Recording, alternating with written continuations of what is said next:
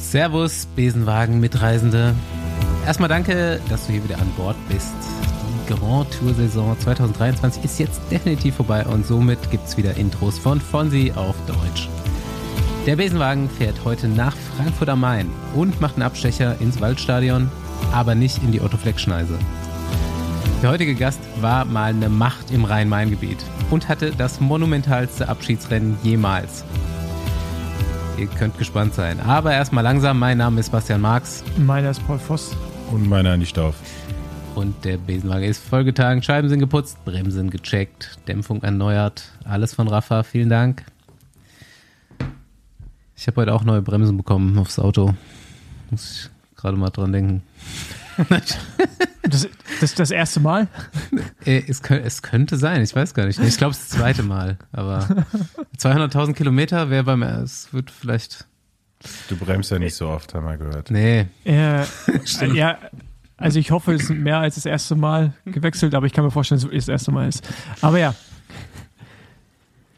ja gut. Wie geht's euch, Freunde der Sonne? ähm, alles, alles tutti soweit. Es ist mega weird, jetzt sind wir ein bisschen transparent hier, dass wir den Allgemeinteil nach dem Gastpart aufnehmen. Aber ich find's gut eigentlich. Ja, aber dieses Jetzt mal schon Reinkommen, aufgewärmt für Ja. den, für den Shit Talk, Trash Talk, sorry, Tra Und Trash der, Talk heißt der es ja hier. muss heute, der wird heute ja groß ausfallen, der Trash Talk. Ich habe gestern aus Gründen mit unserem Freund Robert Wagner telefoniert. also, Und be ja, bevor wir jetzt aufs allüberscheinende Thema äh, kommen, aber konnte mir unser Freund Robert Wagner versichern, dass Oscar Pereiro noch lebt. Er hat ihn nämlich jetzt mehrmals getroffen in den letzten zwei Jahren oder so. Wirklich? A, ja. A ist er äh, aktuell bei der äh, Spanien-Rundfahrt, bei der ähm, Siegerzeremonie immer dabei, auf jeder Etappe. Also scheint da auch eine Rolle erinnert zu haben in der Spanien-Rundfahrt. Und ähm, Oscar Pereiro ist und gar nicht aufgefallen. ja, mir auch nicht. Sonst hätte ich das ja auch nicht so dümmlich ist die gefragt. Frage, ob man, Ich ihn noch, muss- ob man ihn noch erkennt. Ich muss sagen, ich sepp immer, also ich schalte ab, bevor die Siegerehrungen naja, kommen. ja, ich auch. Gucke ich nie. Ehrlich, nicht. also ich Zieleinlauf, dann spule ich fünfmal, also bei den Sprintetappen, gucke ich mindestens fünfmal den Sprint Mhm. und dann ist vorbei. Ja. Ja, Aus. geht, geht mir genauso. Aber ich meine, es muss ja auch was geben für die Zuschauer, die dort vor Ort sind. Ja, klar. Ähm, ja, und weiterhin ähm, kennt jemand noch den Ex-Profi Ezekiel Mosquera? Nee. Ja, er hat mir auch nichts gesagt, aber der ist mal bei Wacan Soleil gefahren und ähm, bei irgendeinem galizischen Team noch und äh, also Wagi kannte den auf jeden Fall noch. Auf jeden Gut, Fall. Robert Wagner ist auch das, es, es gibt so ein richtig fettes äh, Radsportlexikon. Jedes Ja. Jahr kommt ein neues Ding da raus. Und das ist wirklich wie die Bibel. So, so dick, ja. Und da steht alles über jedes Radrennen des Jahres drin. Und ich glaube, Robert Wagner, der kann das seit seiner Geburt und noch in die Vergangenheit zurück alles, alles auswendig aufsagen. Mhm. Das ist das wandelnde Radsportlexikon. Das ist un unglaublich. Ja, auf jeden Fall Ezekiel Mosquera, der äh, aus Galizien kommt, ähm, veranstaltet jetzt das Gran Camino Rennen, seit es das gibt. Und da war Wagi mit Jumbo. Und bei der Siegerzeremonie, äh, Wingegaard hat das Ding ja abgeschossen, ähm, war dann hier Miguel Indurain. Und Wagi war komplett starstruck und wollte ein Foto mit Miguel Indurain haben und hat dann jemanden gebeten, ein Foto von ihm und Miguel Indurain zu machen und hat im Nachhinein rausgefunden, dass er Oscar Pereiro Oscar gebeten Pereiro. hat, ohne zu checken, dass es Oscar Pereiro war. Stark, Wagi. Ich hoffe, ich habe die äh, Geschichte richtig wiedergegeben. Äh, Aber- später mehr zu diesem Telefonat. Aber ich habe ja ähm, Gut, der eine hat auch, Auch fünfmal die Tour erzählt. gewonnen, ne? Ich habe ja erzählt, dass ich letztes Jahr ja auch im Restaurant saß mit Miguel Önderein, also saß ein Tisch neben mir und die ganzen Kids hochkamen und die aber eigentlich die Opas die Kids hochgeschickt haben, damit die Opas einen Grund hatten, auch zu ihren Kids zu gehen, also zu ihren Enkeln zu gehen, um dann ein Foto mit ihm zu machen. Das war so geil. Jo. Ja. Aber gute Frage, fällt mir gerade so spontan ein. Mit welcher Person aus dem Radsport, oder ihr könnt auch für mir es mehrere nennen, würdet ihr mal gerne Abendessen? Weil ich würde schon fast Miguel Indurain sagen. Ja, aber ich weiß nicht, wie gut der Englisch spricht. Also Ist es- egal. Also in der, in der F- Fantasie kannst du den verstehen und mit ihm kommunizieren. können. Also Miguel Indurain, Lance einfach nur, weil ich glaube, der wird extrem viel Scheiße auch erzählen. Also so halt, also so. Es wird schon, Also es wird schon entertaining werden, auf jeden Fall. Ja, also, ich habe bin auch relativ, Fan, ich, bin- ich bin kein Fan von Lance, aber ich glaube, es wäre ein interessantes Essen, sagen wir es mal so. ja, auch so außenrum, was Lance schon so jetzt auch außerhalb vom Radsport alles so abgerissen hat mit seinen In- Investments und Finanzgeschichten und so. Also ich käme ja auch relativ schnell auf Lance.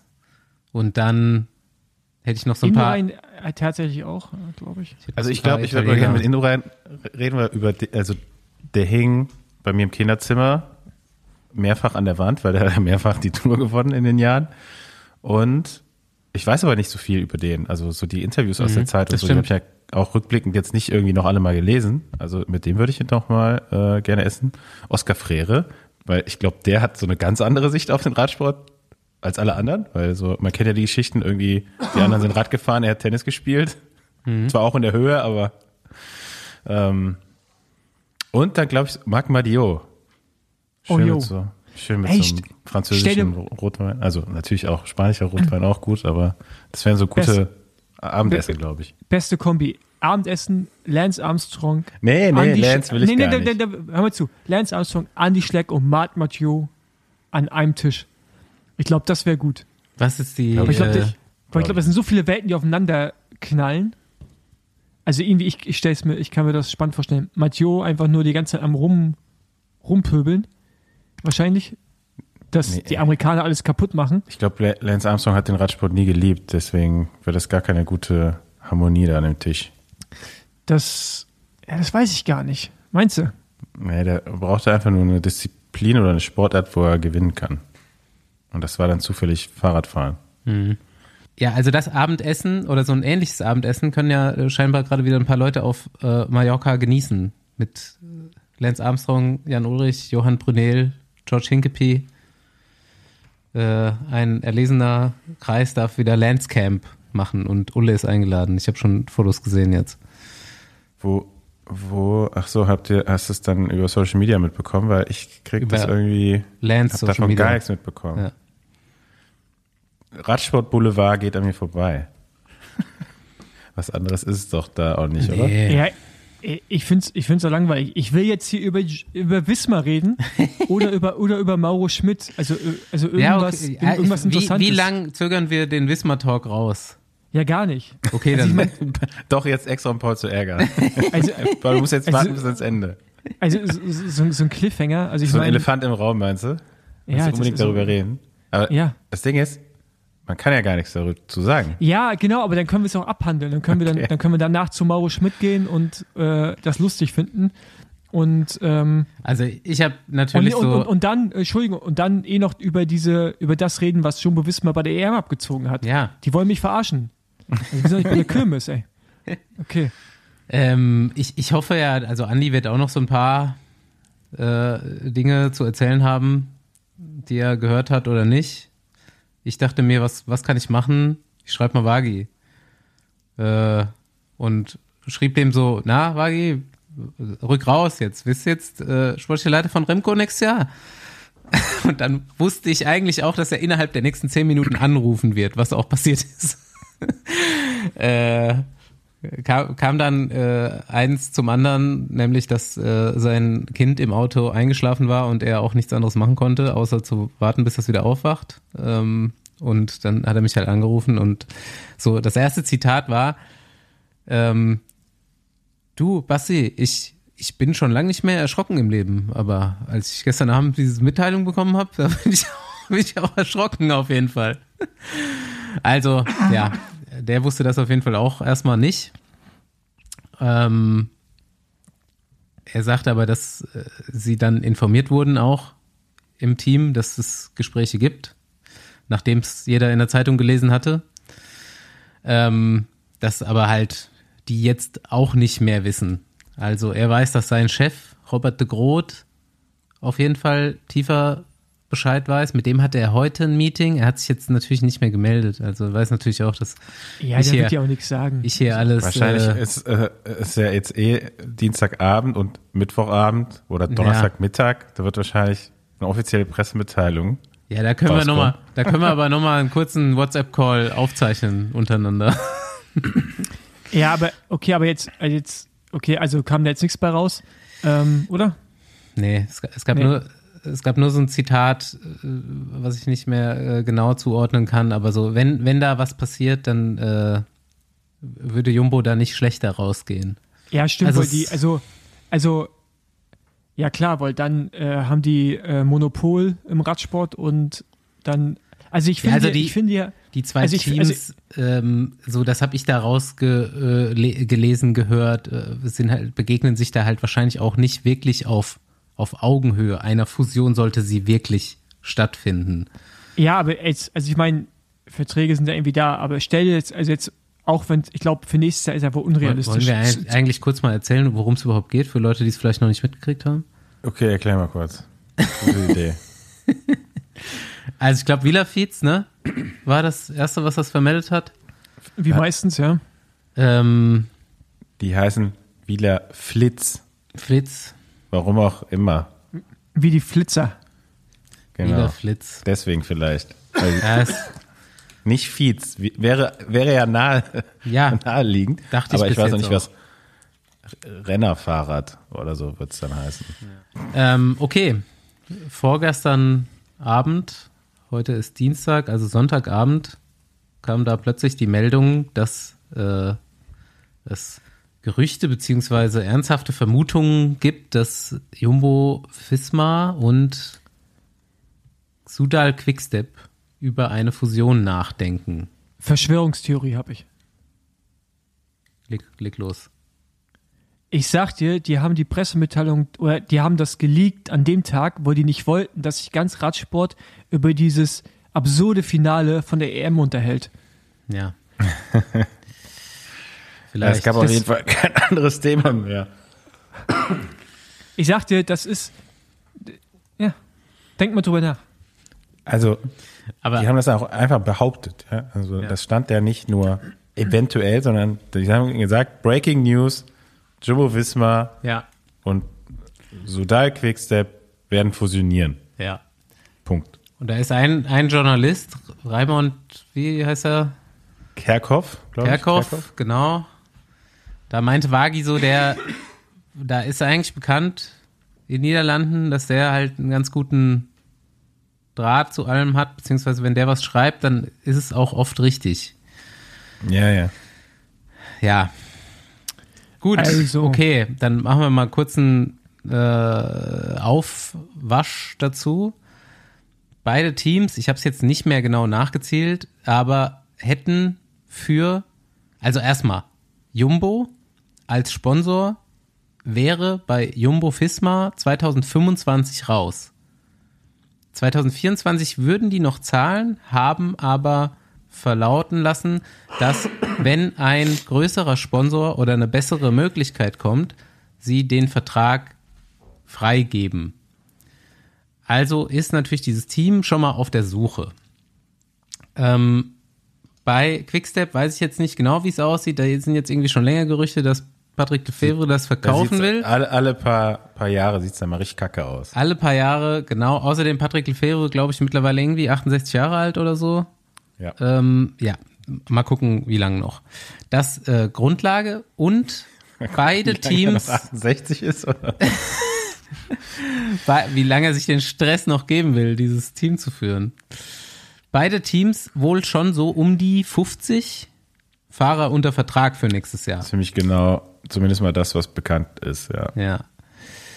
Sollte jetzt hier ein Merger zustande kommen, diese zwei Teams tatsächlich fusionieren und die besten maximal 30 Fahrer in einem Team vereinen, Muss ich, kann ich, muss ich schon dazwischen gehen? ja, Wäre, ne, wäre so, dass die Fahrer von dem Team, was quasi geschluckt wird, ja, wären frei.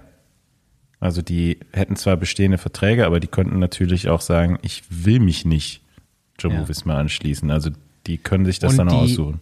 Die äh, Trägergesellschaft des kaufenden Teams wäre das, also wäre dann quasi die, die die Fahrer weiterhin unter Vertrag hat. Okay, Ja. da, da, darf ich jetzt ins Populistische gehen? Und können wir Fakten, äh, sind wir fertig mit Fakten? Noch, noch nicht ganz, aber äh, du kannst schon loslegen. Also ein wichtiger, nee. wichtiger äh, Punkt ist ja bei der ganzen Geschichte, ob die jetzt so eintreten wird oder nicht. Es wusste niemand. Ja, also es wusste außer diesem Raimund Kerkhoff, ja, wussten es wahrscheinlich nur eine Handvoll Leute, dass es ein Treffen gab. Das wurde ja auch mittlerweile ja nicht offiziell bestätigt, aber ja, es wurde zumindest mal von in, in diesem internen Dokument, was ja an die Teams dann rausging, ähm, zumindest erwähnt, dass es Optionen gibt, ja, oder ich weiß nicht, ob irgendwo anders schon jemand offiziell gesagt hat, dass es dieses Treffen gab, ähm, von eben Richard Plügge, das ist dem, das ist der Chef von Jumbo Visma und dem Hauptanteilseigner von Quickstep und Patrick Lefebvre, weil Patrick Lefebvre, dem gehört nur ein kleiner Teil noch der Mannschaft und der Hauptinhaber ist äh, der Stanek Baklava, ba nicht Baklava, Baklava, nee, warte mal, jetzt, ich, jetzt komme ich durcheinander. durcheinander.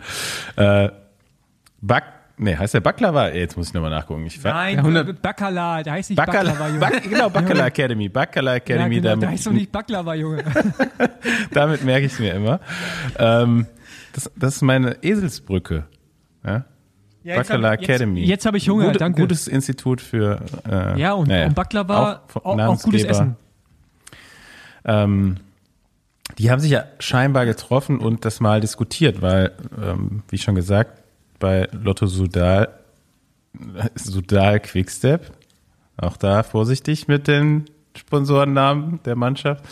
Ähm, ja, gibt es eigentlich schon seit mehreren Jahren oder schon in der, neu, in der neuesten Geschichte der Mannschaft immer wieder Probleme, ähm, die, die Partner oder das Budget zu finden für, für die Mannschaft. Ja, also das äh, zieht sich jetzt schon über Jahre hinweg durch. Wie gesagt, Patrick Lefebvre auch nicht mehr der Älteste, äh, Jüngste. nicht mehr der Jüngste. Nicht mehr der Jüngste. Jetzt Andi, was ist denn los los mit dir? Du du bist, ja- was, bist, hast du, äh, bist unterzuckert. Äh, kann sein, ja.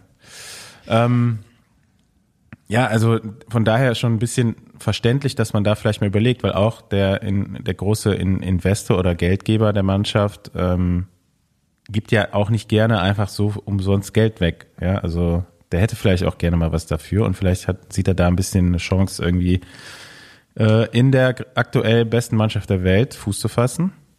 Ähm, ja, und außer diese Beteiligten an dem Meeting wusste anscheinend niemand. Also weder die Fahrer, ähm, die restliche Welt des Radsportjournalismus tappte im Dunkeln, hat noch nie was davon gehört. Ähm, Agenten, die mit beiden Teams arbeiten, keine Informationen. Ähm, deswegen war das für alle so eine Nachricht, wo ich mir dachte, okay, also entweder ist da halt auch nicht mehr dran, als das dieses Treffen gab, oder es passiert jetzt wirklich. Ähm, ich glaube immer noch, das erste ist der Fall, äh, weil sonst, man kennt den Radsport ja. Also es ist, nichts bleibt ein Geheimnis, so ungefähr. Und da wu- wusste wirklich niemand drüber Bescheid. Also es kommt selten vor, dass ich Presseanfragen bekomme, ob ich mich nicht auch, egal wie, dazu äußern kann, anonym mit Namen oder nicht, aber kein, kein Mensch wusste was. Also so die direkten Quellen, die man sonst eigentlich anzapfen kann mit ein bisschen Insider-Connections, da wusste keiner Bescheid. Also dachte ich mir, okay, mal sehen, was daraus wird. Okay, seid ihr fertig mit euren Fakten? Okay, Paul.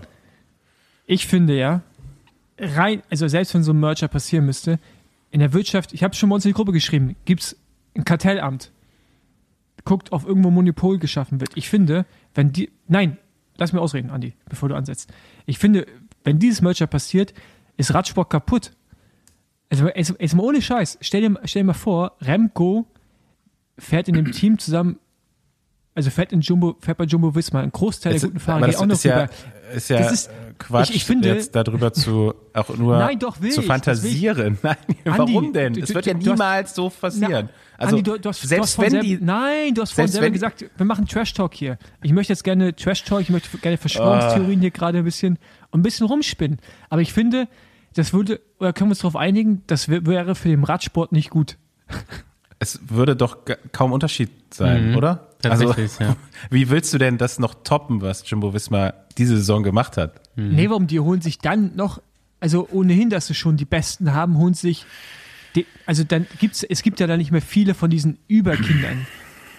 Weißt du, wie ich meine? Also es ist dann, du hast einen weiteren Rennfahrer, der die Ardennes-Klasse dominieren kann, der auch die anderen großen Rundfahrten in dem Team, in dem Team kann Vielleicht er auch die funktionieren großen ja Rundfahrten auch gewinnen. solche Fahrer, wenn wir jetzt schon beim Fantasieren sind. Es, ich bin mir relativ sicher, dass auch bei Jumbo Visma nicht jeder Fahrer funktioniert. Ja, aber ich, Ja. ich fände es ich, ich fänd's nicht gut. Also ich fände es wirklich für den Radsport, Radsport nicht gut.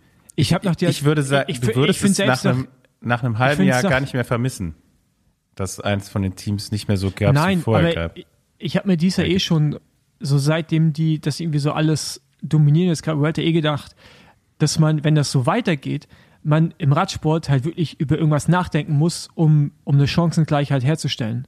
Also, dass irgendeine Art von Cup reinkommt, ein Cut. Also sei es, nein, aber jetzt kann man drüber lachen, sei es Gehalt, sei es, ein Team darf nur so und so viele UCI-Punkte insgesamt haben im Team. Also, die, ja, weil die guten Fahrer fahren ja gut und kriegen Punkte. ähm, also, aber ich, ich fände es erschreckend, wenn da wirklich äh, ein Merger stattfindet mit einem Großteil der Fahrer, die momentan, egal in welchem Team sind, da hinkommen. Auch wenn du sagst, nach einem halben Jahr merkt man das nicht mehr. Aber es geht ja nur darum, dass dieses ohnehin schon überragende Team noch bessere Rennfahrer bekommt. Ja, und also ich, ich weiß nicht, ob's, ob das so cool wäre. Aber das ist jetzt einfach nur so als Fan, fände ich es nicht cool. So. Ja, also wie gesagt, wenn man es jetzt mal realistisch betrachtet, wird es ja auch wahrscheinlich dann gar nicht so kommen. Ja, also selbst wenn du die alle in eine Mannschaft stecken würdest, du kannst sie ja gar nicht bei allen Rennen alle gleichzeitig an den Start stellen. Ja, also das Ja, würde sich ja schon erstmal so verteilen. Und ja, genau, das macht ja noch schlimmer, äh, weil das es- fahren noch mehr gute bei noch kleineren Radrennen, weißt du? Also das ist ja. Ja, das Und äh, ganz interessant, das habe ich jetzt auch nur äh, heute irgendwo aufgeschnappt, ähm, dass, dass wohl die Fahrer bei Jumbo Visma gar nicht so gut zu sprechen sind auf Remco Evenepoel. Also, dass der in das Team reingeht, ist wahrscheinlich schon sowieso vom Tisch. Ähm, und ja, ich meine, wenn sich die, wenn sich Fahrer von Quickstep irgendwo einen neuen Platz suchen müssen, dann würde es ja schon eher dazu führen, dass so ein bisschen Qualität verteilt wäre. Ja, also dass vielleicht der ein oder andere äh, mit Sicherheit und ja sagen würde und oder vielleicht sogar froh ist, dass er jetzt bei Jumbo Visma einen Vertrag bekommen kann. Ähm, aber wenn man sich auch mal das Roster von Jumbo Visma für nächstes Jahr anguckt, ich weiß gar nicht, wen ich da jetzt großartig ersetzen will, weil natürlich kannst du jetzt einen der in Anführungszeichen schlechteren Fahrern äh, durch einen Alaphilippe tauschen, aber ja, passt Ja, Alaphilippe ja überhaupt in die Mannschaft? Also auch als Nee, Typ, aber als ja Persönlichkeit. Andi. ich glaube, das äh, würde sowieso nicht damit- funktionieren. Ja, doch, ich weiß genau, was du willst und ich, äh, was du sagen willst und worüber sich jetzt auch alle groß Gedanken gemacht haben, aber für mich war das von Anfang an so, okay, also es won't happen, so in, wie man sich das vorstellt, sondern wenn dann sowieso ganz anders. Und das Einzige, was ich wirklich nachvollziehen kann und wo ich auch immer noch ähm, denke, dass da vielleicht doch was dran ist, ist halt eben, Patrick Lefebvre hat schon öfter erwähnt und es ist mittlerweile ja auch schon fast bekannt, dass er nichts dagegen hätte, seinen Anteil der Mannschaft loszuwerden, äh, wenn ein Käufer kommt, der sich anbietet und auch ihm genügend Geld dafür zahlt oder den Preis zahlt, den er dafür gerne hätte. Ähm, und auf der anderen Seite auch der zweite Anteilshaber äh, der Mannschaft oder es sind mindestens zwei, ich weiß nicht, ob noch irgendwie von Sponsorenseite da irg- wer mit Anteilen drinsteckt, ähm, wäre auch das für den Herr Baccala ähm, eine Möglichkeit, eben äh, ja entweder nochmal in ein anderes Team reinzugehen und vielleicht ein bisschen mehr daraus zu holen. Ähm, also äh, von, von Ant Anteilshaber Seite der Mannschaft, so da Quickstep, kann, könnte ich den Move schon verstehen. Und Jumbo Visma würde halt das Problem lösen, dass sie für 2025 eventuell noch keinen Haupt, zweiten neuen Hauptsponsor haben.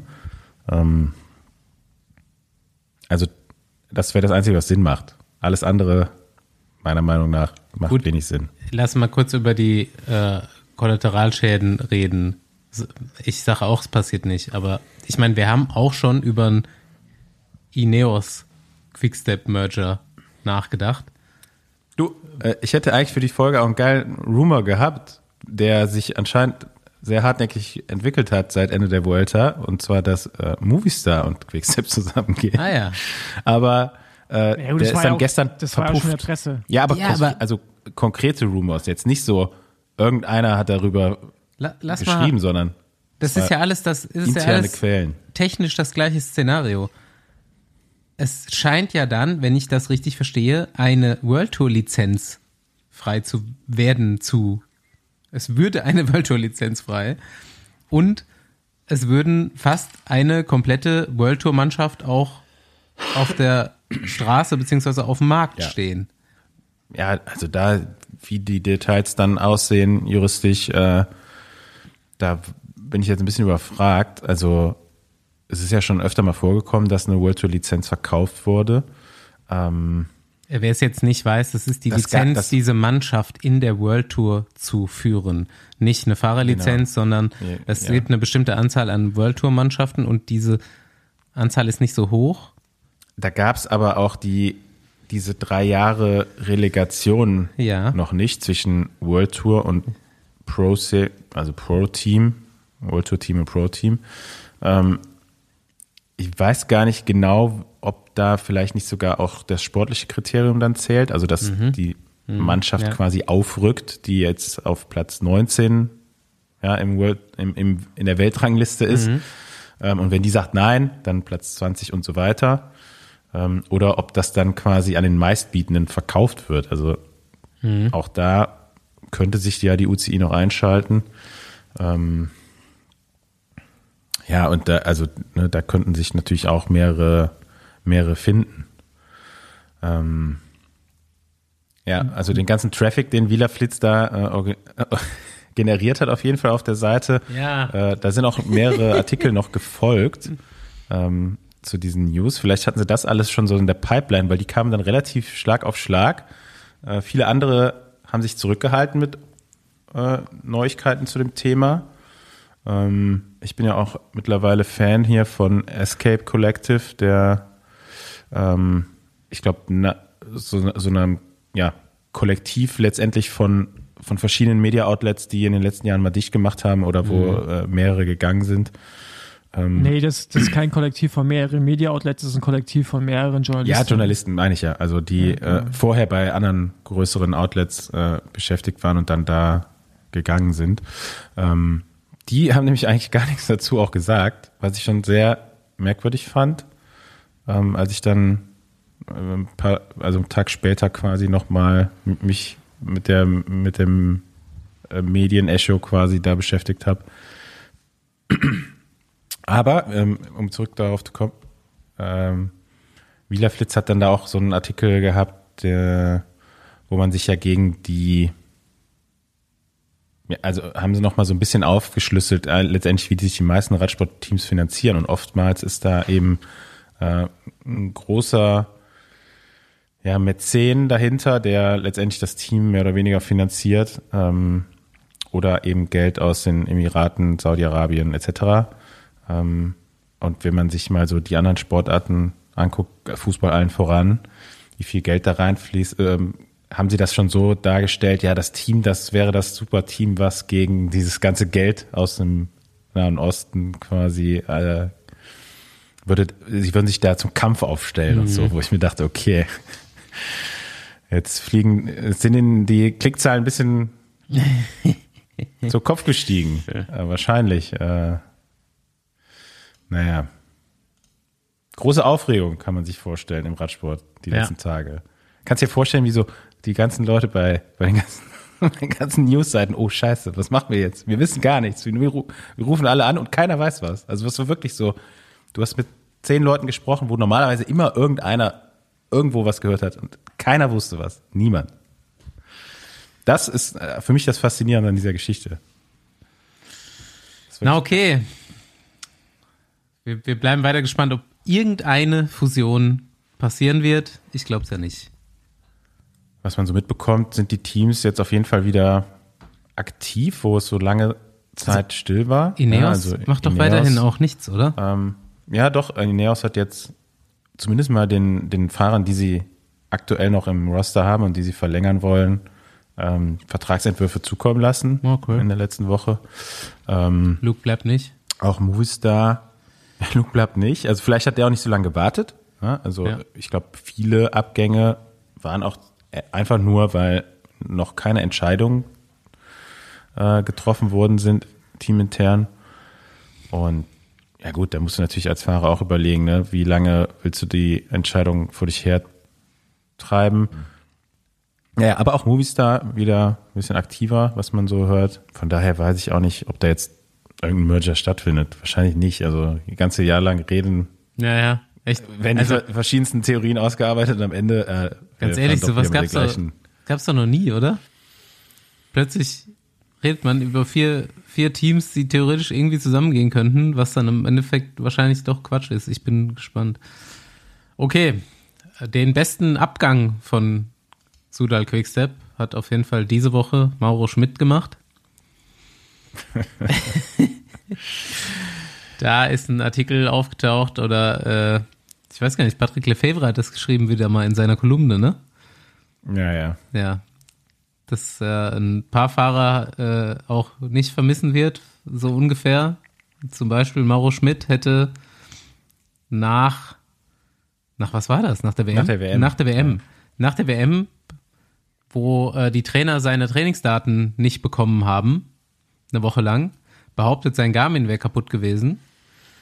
Ähm, und dann kam im Nachhinein raus, äh, dass er eine Woche Las Vegas Urlaub gemacht hat. Aber in dem Moment, wo hat es rauskam, nicht. hat er es selber aufgelöst. Der ist ja Rad gefahren da. Vor allem waren es auch keine Woche, es waren drei Tage. Ja. Und ist nur aber nur einmal Rad gefahren. Er hat auf jeden Fall hochgeladen, die Datei dann im Nachhinein. ja, Radsport, ne? Also theoretisch, wenn du frei hast, kannst du ja eigentlich machen, was du willst, kannst du aber doch nicht. Du musst deine Whereabouts ausfüllen, auf jeden Fall. Ja, die auch, aber das könnte ja erstmal deinem Team egal sein, wie du deine freie Zeit verbringst, aber wird dann doch nicht gerne gesehen, wenn du dann zwei Interkontinentalflüge in ein paar Tagen machst. Und man denkt ja jetzt auch eher bei Las Vegas nicht an Erholungswochenende. Ja. Ne? Aber er war mit, seiner Frau, Freundin da. Ähm, vielleicht wollte er auch einfach nur mal nach Las Vegas. Ja. Ich hätte, ich hätte das Rad nicht mitgenommen für drei Tage. Ist mit Sicherheit ja auch schon mal hier und da vorgekommen, dass äh, Fahrer, wenn die dann auch mal keinen Bock hatten zu fahren, mit dieser, also es ist ja nicht eine Trainingsüberwachung, also man muss ja vielleicht mal ein bisschen erklären, also fast alle Teams arbeiten mittlerweile mit Trainingsplattformen, wo die Fahrer eigentlich täglich ihre, ja, ihre Powerfights vom, vom Leistungsmessgerät hochladen. Ähm, ich meine, jeder Fahrer wird auch unter der Saison eigentlich für jeden Tag einen Trainingsplan haben. Ähm, das wird dann einfach synchronisiert und äh, ausgewertet von der von dem Team, aber es ist ja auch irgendwo schon kleine Überwachung. Ja, was, was machst du? Also es wird ja auch immer mit Ortsdaten etc. Ähm, da hochgeladen. Und ähm, anscheinend gab es äh, insbesondere während der, in der Pan während der Pandemie, ja, wo in der rennfreien Zeit einige Fahrer, die ja keine Motivation wahrscheinlich einfach hatten, ohne Rennen jetzt den, den Trainingsplan da abzuarbeiten und haben dann einfach ihr ihren, ihren Fahrradcomputer und äh, selbst ein Herzfrequenz mit Herzfrequenzmessung einfach irgendeinem Bekannten gegeben, der in der Zeit vielleicht viel Rad gefahren ist. Also, äh. Ja, gut. Der äh, gute Mauro muss sich auf jeden Fall nicht die Gedanken machen. Der geht zu Jaco auch. So wie Luke Plapp. Paul Faust neues Lieblingsteam. Jaco? Ich finde, die, find, die machen gute Verpflichtungen. Jetzt bräuchte ich noch einen geilen Sprinter, dann wäre es echt eine gute Mannschaft. Ja, die haben wir Kohle wegen. Ich habe ja gesagt, einen geilen Ja. Sprinter. Ja, ja, und ich habe jetzt auch keinen Bock, das Fass aufzumachen. Ähm, Können wir lieber mal das Wort von Artfass aufmachen, wenn wir jetzt hier Ja. schon noch über, über die EM reden wollen. also, ich, ich will mal eure Meinung wissen, jetzt unabhängig, also jetzt bitte, also jetzt nicht tot analysieren, aber wenn ihr euch den Sprint anschaut und in dem Moment sagen müsst, das Ding war gestaged, ja oder nein, wie wäre eure Antwort? Ja. Äh, Andi, jetzt nicht, jetzt nicht, Äh, wertfrei, Wort von Art wertfrei. Aber ich dachte an, ich musste mir, irgendwie ist mir so, ein, so sowas in den Kopf gekommen. Und zwar, wenn du, ich sag jetzt mal, in, einer, in deiner Trainingsgruppe unterwegs bist. Ja, mit Freunden und Bekannten oder auch einfach nur Kollegen. Und man fährt einen Ortsschildsprint. Ja. Und das ist, da geht, ist ja, eigentlich geht's ja nur um Spaß.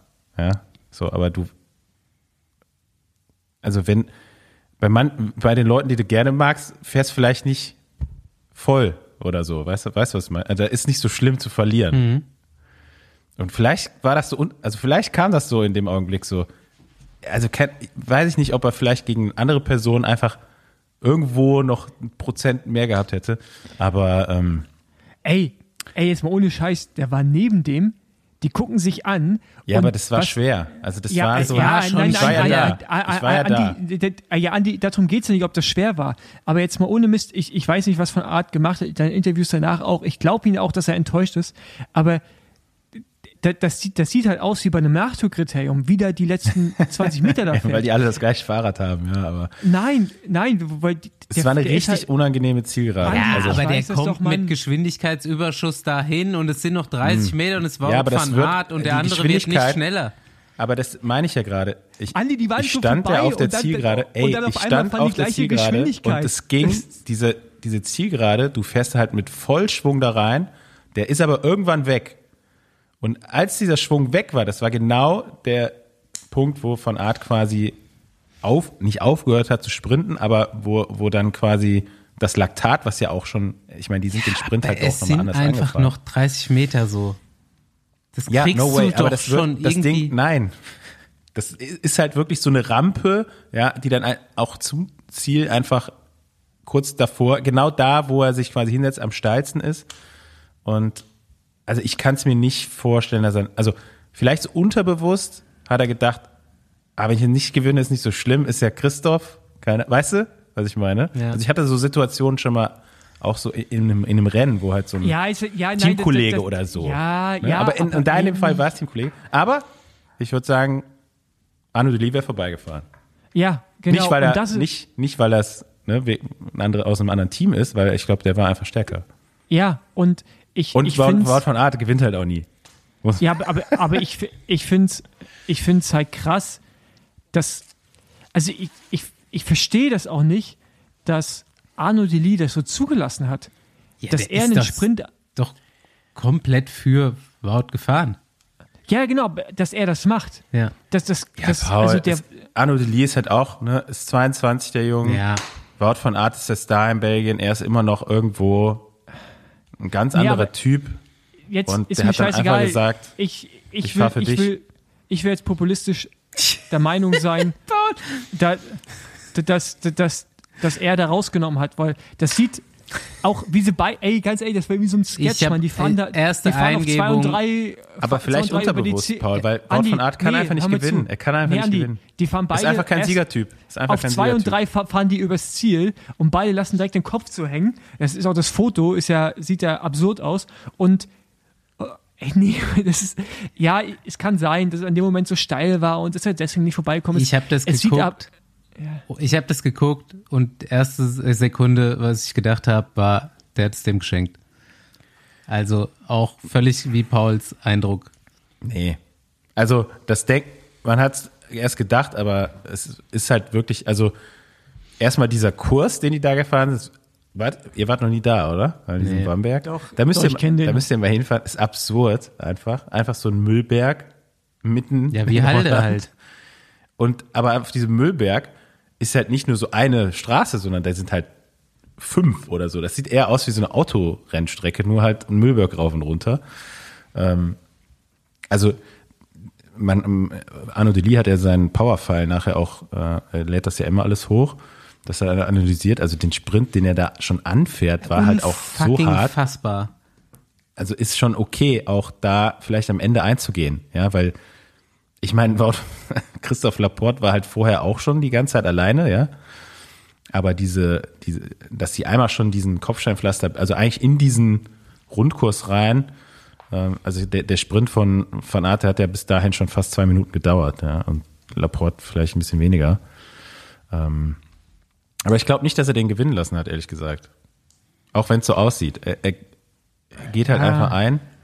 Ähm, ich glaube, er will ja. schon gewinnen, aber ja, vielleicht auch so unterbewusst schon so eingeprägt bei dem, ja. Ah, oh, Kacke, gewinnen, weiß ich ja gar nicht. Kann, kenn ich, kann ich mich gar nicht mehr dran erinnern, Ja, wenn ich das letzte Mal gewonnen habe. ist, ist jetzt am Ende des Tages auch, auch scheißegal. Ich finde, ist ja auch gut. Ich meine, wir sind ja auch der Besenwagen Trash Talk aus dem Peloton. Ich finde, wir können ein bisschen Ich finde es gut, populistische dass meine Theorie hier auch bestätigt wird mit, von, von, von Art selber. Dass er einfach nicht irgendwie, irgendwas ist da. Ja, da wird er halt Gravel-Weltmeister. Ähm, aber, wenn wir jetzt hier schon Jumbo Wismar Podium, auch SD Works hat, äh, hat auch alle drei Plätze auf dem Podium belegt. Clean Sweep. Also ist irgendwie so die beiden dominierenden äh, Mannschaften. Die Definitiv. Siegerin kannte ich gar nicht. Ich Doch, kann, doch. Ich weiß. Ja. Ja, Misch- also, also, ich, also ich, ich kannte sie jetzt nicht. Die Ähm, war ja. halt als Helferin bei allen großen Ja. Erfolgen immer dabei. In Holland weiß man schon, wie man Radsportteams führen muss, oder? Ja, und äh, was aber auch äh, klassischer Dege, also sobald De- Dege, Dege ist für Überragend, mich oder? Also überragend. ich, Ma- Die- die- soll ich hier mal meine, meine Notizen es- es- für diese Folge? Eine ganz kurz, aber es gab doch früher, wie hieß denn der? Ähm, ist, war es ein Kasache oder wo kam der her? Es gab diesen einen Rennfahrer mit, mit auch so dicke Wade, ist auch bei CSC gefahren. Der hat immer, wenn er Nationaltrikot angehabt, war der immer auf dem Podium. Immer so Zweiter und Dritter. ah, unser- au- Kolobnev. Kolobnev. Russe, oder? Ja, glaube, Genau. ja. Und Dege ist das auch. Nur ein bisschen weniger Medaillen bei der WM. Aber so in die Richtung. Dege Mm, ja. äh, immer im Nationaltrikot. Aber, nee, nee, also man kann schon sagen, ich, also er hatte na, natürlich eine Phase, also auch nicht richtig, ja, wo er nicht so ganz vorne mit dabei war. Aber eigentlich bei allen großen Rennen ist, er, ist Degenkolb immer da. Auch wenn er jetzt nicht mehr ganz vorne mit reinfährt, aber ich sag mal, Roubaix dieses Jahr wäre er ganz vorne mit reingefahren ohne den Du, Sturz. Pos Positionsgame hat er durchgespielt auf jeden Ey, Fall. einfach ein überragender Radfahrer und ich habe es mir jetzt auch wieder bei dem Kurs gedacht äh, oder bei dem Rennen gedacht, wo viele auch vielleicht nicht so die Motivation gehabt hätten auf dem Kurs mit wenig Erfolgsaussichten oder ich will gar nicht sagen wenig Erfolgsaussichten, aber der ist halt, der liefert einfach immer ab bei den wichtigen Rennen und immer bei den großen Rennen auch. Auf jeden Fall einer der besten Rennfahrer, die, die wir je hatten in Deutschland. Ähm, auch international. Äh, ich glaube, seine Jahre, wo er da die großen Siege gefeiert hat. Ja, ich habe hab mir noch gedacht, oh, ey, De- Dege, werd bitte irgendwie so Junioren-Nationaltrainer oder irgendwie sowas. Mach irgendwas danach und erklär den Leuten, wie man Rad fährt. Also wie man Radrennen fährt, muss man ja sagen, wie man Radrennen fährt. Ich glaube, da gibt's äh, wenig auch jetzt im aktuellen Fahrerfeld, die da so, die das so drauf haben wie der. Also das ist meine einz einzige Notiz für heute. Chapeau, Degenkolb. Die an- andere Notiz, die ich noch drinstehen habe, ist schon ein bisschen älter. Ich weiß gar nicht, ob es noch aktuell ist. Basti, machen noch, machen die Leute noch so Fotos von oben? Ja, immer noch. Also, ich, äh, ich habe das ja am Anfang. Ein Selfie. Das Bastian Marx Selfie. Das jetzt auf äh, Instagram ein neuer viraler Hit geworden ist. Ja, krass, ne? Ich habe da keinen hab- Aufruf gestartet oder so.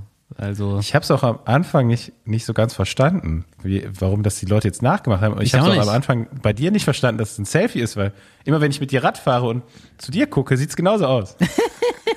Also, aber, aber, aber ich, ich würde fast so, so, so minimal behaupten, dass ich so ein bisschen mit ausgelöst habe, weil ich es nicht hier richtig hingekriegt habe und danach ging es richtig los.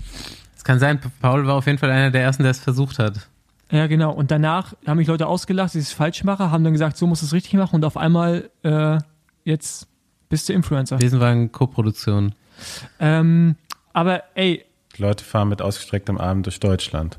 Ja, Aber es hat auch, genau. glaube ich, erst einer zu 100% kopiert. Also es geht ja scheinbar darum, ich habe es nicht ausgerufen, wie gesagt, aber die fragen ja so nach, ob das so richtig ist. Also geht es schon irgendwie darum, das zu kopieren, so dieses Foto. Ja, ja, klar. der einzige, ich glaube, ich, ich weiß nicht, ob es zwei waren, aber ich erinnere mich nur an einen, der es zu 100% kopiert hat. Und das war der Meier. Der hat auch einen starken Der Arm. Meier ist einfach Ey, der Meier, eine ey, Bank. der, ey, also, ge- ja, was macht der eigentlich alles? Jetzt habe ich gesehen, dass der auch noch da irgend, irgend so, der, der, der macht da irgend, irgend so, irgend so Sport in engen Hosen auch noch. Also nicht Radfahren, Taibo. Taibo. Und Taibo dann so Instructor ist der. ja, auf, auf so einem Fußballfeld Über- Ahnung, oder auf so einer? Wiese. Andreas Meier. Andreas Meier und Der- der, der Quetschfahrer. RSC Kempten. Der, ja, ja, Fahrer, Genau. der macht Und- Taibo. und der- Ja, der ist Und der Instructor. Und dann steht er da so da, wie, wie so ein, also sieht ja aus wie so ein halber Bodybuilder, Ja. weißt du, in, in, sein, in Ja. seinen engen Shorts und, äh, Und macht so Step Aerobic. ja, Mann, und kick, ist so kickt so in die Luft und die Leute hinter ihm machen es so nach.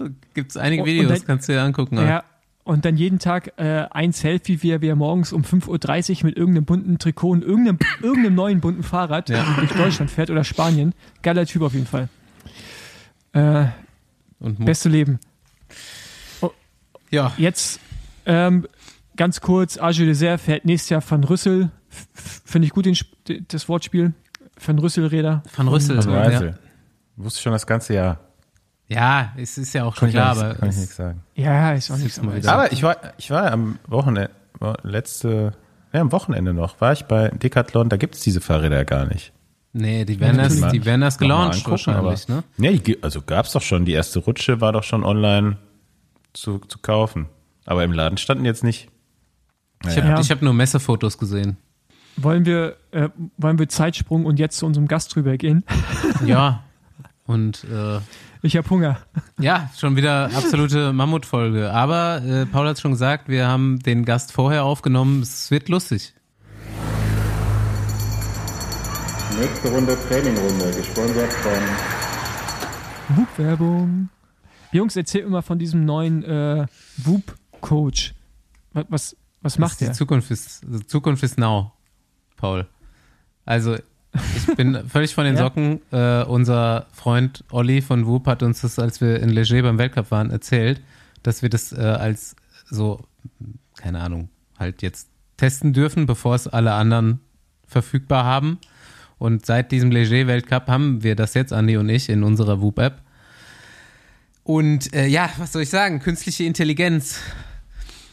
Es ist, es ist weird, aber es ist irgendwie geil. Also, ich konnte es mir selber nicht vorstellen, aber es klappt wirklich. Also, du kannst jetzt dein, deine Whoop-App einfach Sachen fragen.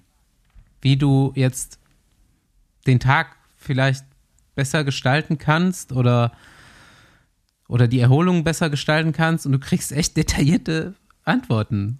Ich war jetzt irgendwie so ein bisschen angeschlagen übers Wochenende und habe zwei Tage komplett Pause gemacht und mich auch nicht von der Couch bewegt und habe mich jetzt heute eigentlich wieder ganz okay gefühlt so. Mir hat nichts mehr wehgetan, keine Gliederschmerzen. Habe ich den Whoop-Coach gefragt, so, wie sieht's aus? Also ich würde heute wieder starten.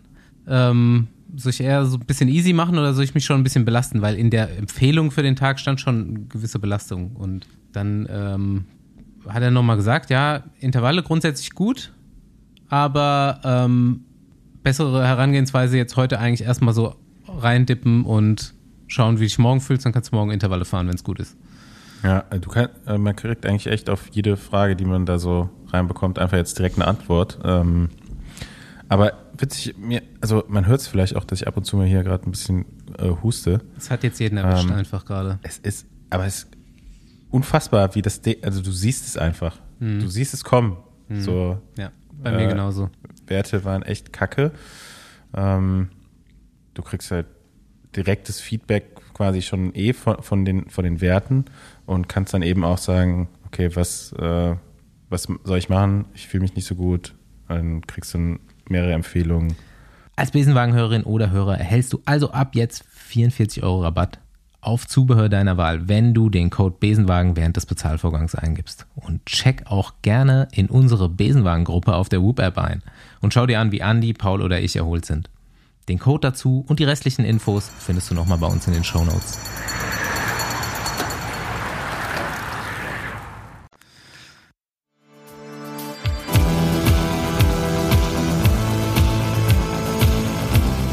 Besenwagen zu meiner mor heute morgigen Verwunderung äh, nach Hessen gefahren.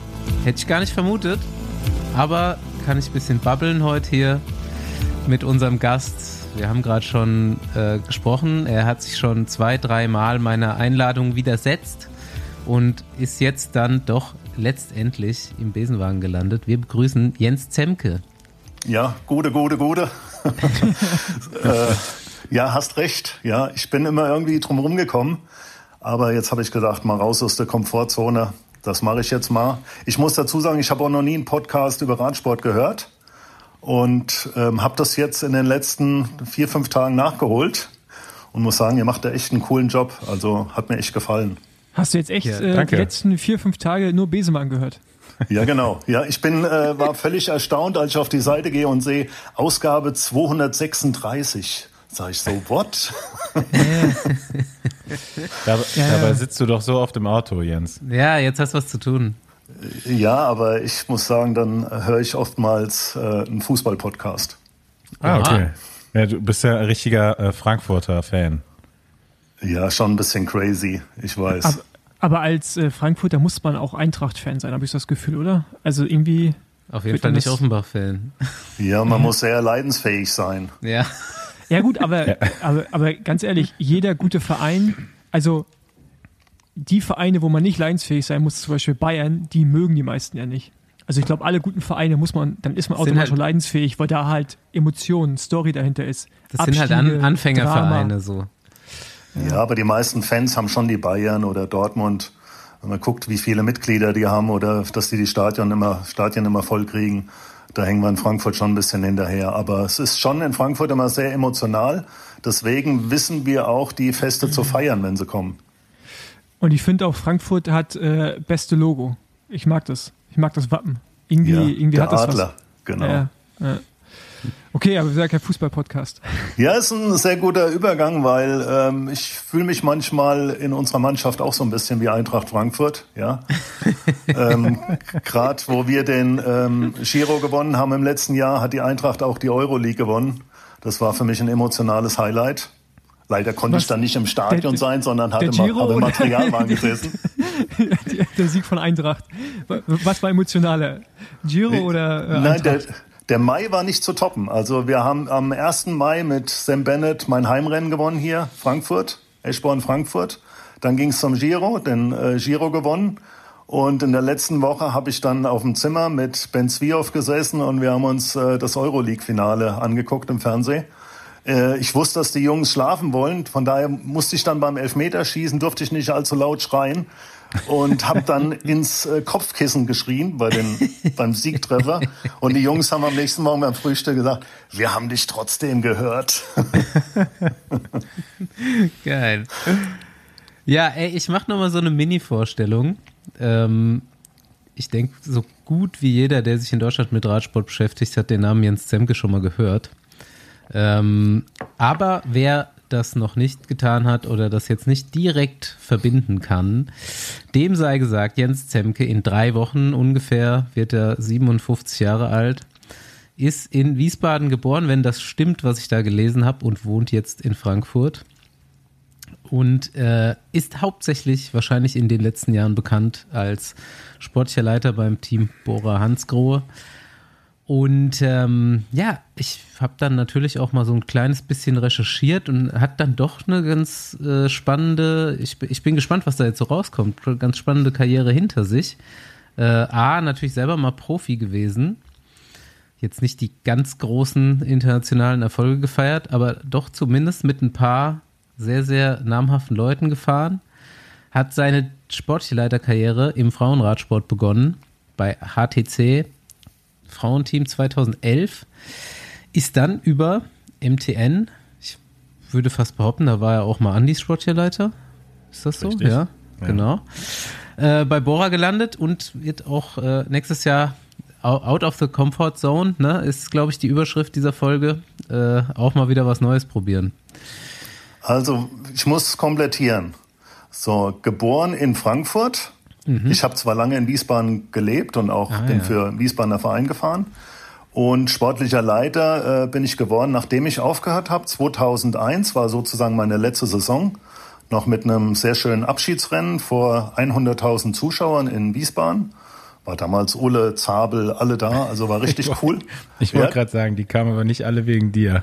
Ja, ich war aber schon so ein bisschen Local Hero. Ähm, auch wenn ich im, im, Radsport keine ganz große Nummer war, nie die Tour gefahren bin oder so.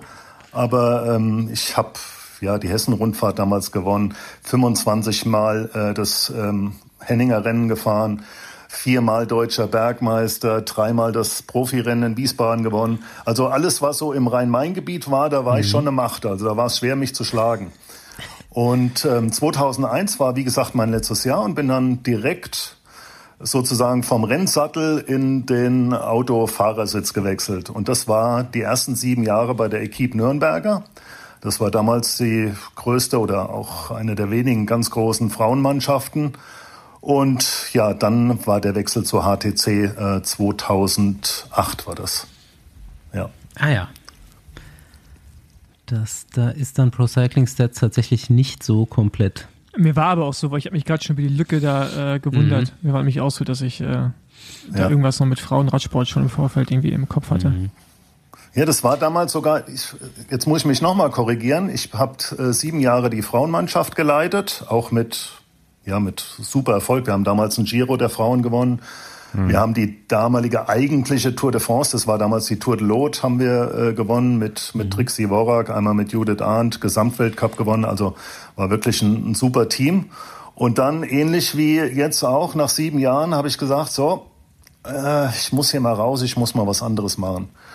Und habe mich dann entschieden, ähm, ähm, praktisch beim Equipe Nürnberger ähm, den Vertrag nicht zu verlängern und habe, wo ich denen das mitgeteilt habe, ähm, zwei, drei Stunden später ein Angebot bekommen von damals Thomas Campana, der ein neues Profiteam aufmachen wollte für Männer. Da habe ich gedacht, das ist eigentlich das, was ich immer machen wollte. Ähm, und dann haben wir uns getroffen und dann hat er gesagt, ja, nächstes Jahr, ähm, ich will ein neues Team machen, Cervelo Testteam. Und ich habe damals gerade noch, das war während der Thüringen-Rundfahrt der Frauen, habe ich Fernsehen geguckt, habe Carlos Sastre siegen sehen bei äh, Piane Ries in der Mannschaft, hier CCC oder CSC. Und dann sagt Thomas Campana zu mir, ja, nächstes Jahr kommt Carlos Sastre in unser neues Team und Thor Huschoft. Da habe ich nur gedacht, so what? Das kann nicht sein. Jemand, der die Tour gerade gewinnt, wechselt nicht in ein neues Team, was da gerade neu aufmacht als Pro Conti. Mhm. Mhm. Aber es ist so gekommen. Es ist so gekommen und ähm, ich habe dann Thomas Campana gefragt, ja, ähm, und wer soll mit Carlos Astre die Tour machen? Ich bin so selber nie gefahren. Ich äh, war noch nie als Begleiter dabei. Ja, ja, das machst du schon. Ja, und so bin ich da reingerutscht. Und ich muss sagen, diese zwei Jahre Cervelo Testteam, das war so eine unglaubliche Erfolgsgeschichte. Das, ja. Und dann ging es immer weiter. Dann ging es immer weiter. Aber das war schon ein cooles Team, oder? Also auch gerade so zu der Zeit. Ja, absolut. Mhm. Ihr habt ähm, ja letzte oder vorletzte Woche einen Heinrich dabei gehabt. Ähm, Heinrich kam auch als, sag ich mal, fast Nobody in unser Team. Und der hat die Frühjahrsklassiker so gerockt.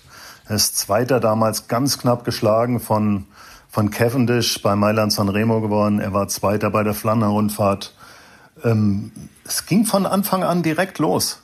Und wir haben nach wenigen Wochen haben wir in der World Tour geführt. Ich kann mich noch erinnern, ähm, als ich zu den Ardennen-Klassiker dann als sportlicher Leiter hingereist bin und der große Chef der ASO hier, ähm, Christian Prudhomme, so diese Teams dann vorgelesen hat mit ihren sportlichen Leitern. Und dann wurde ja verlesen nach dem Weltcup-Standing. Dann hat er dann, ja, Voiture Nummer 1, also Auto Nummer 1, äh, Cervelo Testteam avec Jens äh, Semke. ja, das, ja, es war schon eine Riesenehre. Und ja, diese zwei Jahre, die waren unwahrscheinlich erfolgreich. Eigentlich war es eine Schande, dass das Team ähm, nach zwei Jahren schon wieder äh, zugemacht hat. Weißt du noch, warum die damals so schnell den Stecker gezogen haben? Ja, das war eigentlich so ein Businessmodell von dem Gerard Froome und Phil White von äh, Cervelo, ähm, die damals Geld investiert haben und haben gedacht, das wird sich dann irgendwann auszahlen, wenn irgendwie große Sponsoren kommen Und das würde sich dann irgendwann hinten raus rechnen, aber die sind halt nicht gekommen. Okay. Ja. Das kennt man Ähm, ja leider bis heute. Genau. Ich, ich würde gerne noch mal im Zeitstrahl ein bisschen zurückspringen zu deinem Abschiedsrennen, weil ich das irgendwie geil finde, dass zur damaligen Zeit halt deutsche Profis eigentlich jeder, der zu, auf einem gewissen Niveau unterwegs war, einfach so ein Abschiedsrennen hatte und die waren immer richtig gut besucht. Stell dir mal vor, also ich hätte kein Abschiedsrennen machen brauchen, weil da wäre einfach niemand gekommen. Weißt du, und das ist so, die, die, die, die, die Massen, von denen du gerade erzählt hast, auch wenn das dann Ulle kommt, ein Zabel, das ist so, als wenn mit heute, ja, ich meine, natürlich sind das heute, wir haben, wir haben keine Stars auf dem Level, also international gesehen auch gerade, muss man sagen, ähm, in Deutschland, aber ist schon krass irgendwie, finde ich. Also ist schon geil auch, dass du Ja, ich muss- hast. Ja, ich muss dazu sagen, ich hatte ein paar super Kumpels, auch in, in Wiesbaden, und die haben das einfach gefordert. Die haben gesagt, du kannst nicht einfach so abtreten, du musst ein Abschiedsrennen machen. Und dann sind wir das, also ein Jahr lang haben wir dafür geplant, mit der Stadt, mit Technische Hilfswerk, mit dem Kurhaus in Wiesbaden, mit Udo Sprenger, der war da mit an Bord, äh, Franz Reitz, auch Radsportgröße in Wiesbaden. Ähm, und dann haben wir es wirklich geschafft, das richtig zu vermarkten. Wir hatten 24 Food Trucks da. Wir haben die Frankfurt Galaxy äh, Cheerleaders da gehabt. Ich habe ein, äh, ein Kinderrennen auf so Laufrädern gemacht, wo immer ein Profi neben dem Kind hergefahren ist. Ähm, das war ein Festival über drei Tage mit, mit Live-Acts. Wir hatten Schwäbchen, Molkerei als, als ähm, Riesentruck da. Wir hatten äh, Mitsubishi-Autos. Ähm, also das war eine Riesengeschichte. Startschuss hat damals äh, Boxweltmeister Willi de Ox Fischer gegeben. Also das war eine richtig große Nummer vor 100.000 Zuschauern. Also Scheiße, äh, wenn mir haben die, es verpasst. ja, wenn ich mir die Bilder von damals angucke, da kriege ich jetzt noch Gänsehaut. Bestes, bestes äh, Event in Radsportgeschichte Deutschlands klingt so. Ja, der, das sind damals in Wiesbaden sind die Randsteine abgeflacht worden für das Radrennen. Und wenn ich jetzt mit meinen Kindern durch Wiesbaden laufe, sage ich immer, wisst ihr, warum die Randsteine hier abge, so abgeflacht sind? Nee, wieso? Ja, weil mein Abschiedsrennen damals hier stattgefunden hat. Ist ja krass, hatte der Radsport noch einen ganz anderen Stellenwert in Deutschland, ne? Also das, Ja, eigentlich also- 25 Jahre später müssten wir es vielleicht noch mal probieren. Rhein-Main-Gebiet eigentlich halt auch ganz coole Gegend so, ne? Und auch immer schon echt witzige Leute hervorgebracht. Ich meine, wenn du da schon immer im Radsport gelebt hast, so kennst du ja alle. Ich meine, ohne Günter Schabel wäre ja in den letzten 30 Jahren in Deutschland wahrscheinlich auch weniger gelaufen. Im, Ja, und im- Wiesbaden war damals auch eine Hochburg des Radsports. Wir sind ja auch deutscher Vierermeister damals geworden, sind dann groß geehrt worden im Kurhaus. Ähm, die Deutschlandrundfahrt war ähm, in Wiesbaden, Hessen-Rundfahrt sowieso jedes Jahr. Dann gab's das Wiesbadener Rennen, ähm, das Bundesliga oder später dann Profirennen. Also da war richtig was los. Heute äh, Radsportwüste. Ja, also selbst ich bin erst beim VC und dann auch, glaube ich, ein oder zwei Saisons in Wiesbaden gefahren. U23. Okay, cool. Ga- Gar nichts gerissen, aber ich war da. Äh. ja, ey, okay, jetzt ist deine Karriere zu Ende. Jetzt bist du ja doch wirklich sehr bekannt als sportlicher Leiter.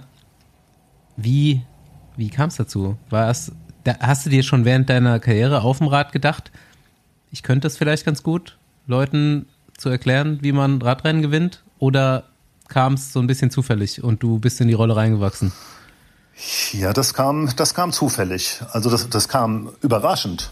Ich bin damals das Rennen in Bochum gefahren und da klopft's an meine Tür und dann stand der Manager des Frauenteams der Equipe Nürnberger vor der Tür.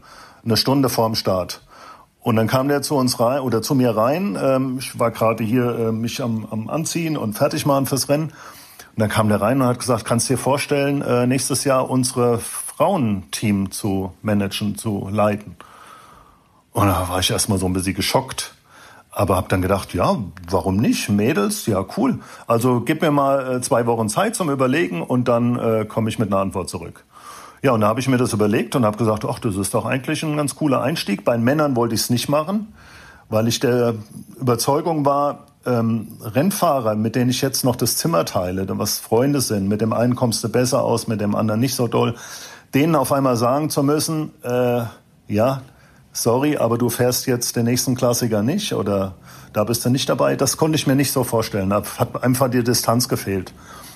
Aber ich habe gedacht, das ist bestimmt ein guter Einstieg bei den Mädels. Und da muss ich sagen, das waren richtig harte Lehrjahre. Also puh, mit Mädels da klarzukommen, da habe ich schon ein bisschen, ähm, ja, bisschen Lehrgeld bezahlt. Gerade so, wenn ich überlege, äh, bei den Mädels Emotionen. Ja, bei den Männern, äh, da gibt's eine Ansage und dann wird das gemacht. Aber bei Mädels, ich erinnere mich noch, wir waren beim ersten Trainingslager. Ich habe das erste Trainingslager geleitet auf Zypern. Die Mädels kommen mit, was weiß ich, wie viel wir waren, 12, 14. Und ich habe dann morgens nach dem Frühstück gesagt, also heute, wir fahren jetzt äh, Grundlage, drei Stunden die und die Richtung raus, äh, 12 Uhr oder 11 Uhr ist Abfahrt. Ja, da, da ging eine Diskussion los. Dann ich gesagt, ja, aber ähm, in der Richtung, ja, da, da ist total bewölkt, lass uns in die andere Richtung fahren. Die andere sagt, ja, eine halbe Stunde später wäre besser. Die nächste, ja, drei Stunden passt mir nicht, weil ich bin ja gestern schon gefahren. Wow. habe ich gedacht, wo bin ich jetzt hier gelandet? Und dann hat mir Jochen Dornbusch, damals Bundestrainer bei den Frauen, hat mir einen wichtigen Tipp gegeben. Er hat gesagt, wenn du willst, dass die Mädels da vorne rechts fahren, sag, wir fahren links. Und mit der Einstellung, ich meine, das ist jetzt ein bisschen simpel formuliert, aber ähm, wichtig war für mich, die Mädels dann immer mit ins Boot zu holen bei Entscheidungen, ähm, denen nicht irgendwie klar vorzugeben, so und so läuft, sondern ähm, immer in einem Dialog. Und da bin ich die sieben Jahre gut gefahren und ähm, es war eine erfolgreiche Zeit und zwar auch, ja, wie es bei den Mädels halt so ist, sehr emotional, ja. Aber es wird halt, es, es fließen viele Tränen. Da muss ich sagen, das hast du dir auf jeden Fall beibehalten. So habe ich das zumindest noch aus den Jahren, die ich mit dir gearbeitet habe als Sportler in Erinnerung, dass du immer ähm, ja in, im Dialog mit den Sportlern warst. Ne? Also da gab es jetzt nicht irgendwie von oben herab die Ansage von Jens Zemke, sondern du warst immer zugänglich und hast äh, ja, de deine, deine Fahrer immer ganz gut so eingefangen, sage ich mal. Ne? Ja, ich sag mal, das ist natürlich auch ein langer Prozess. Ich bin ja jetzt seit 22 Jahren sportlicher Leiter und dann, da kann man sich nicht mehr verstellen. Man ist wie, wie man ist. Ich meine, wir hatten auch viele ähm, Coach-to-Coach-Meetings äh, mit Psychologen, die dann ähm, eine analysiert haben, gesagt haben, wie man mit Rennfahrern umzugehen hat und wie individuell Sportler auch sind. Da gibt's zum Beispiel diesen MBTI-Test von, äh, von Briggs, wo man ähm, Rennfahrer praktisch in, in 16 verschiedene oder Menschen in 16 verschiedene Kategorien einteilen kann mhm. und dann halt auch weiß, dass wenn man dem einen ähm, eine, ein Radrennen präsentiert, bis ins kleinste Detail genau und einem sagt, was er zu tun hat, dass das für einen anderen noch gar nicht so funktioniert.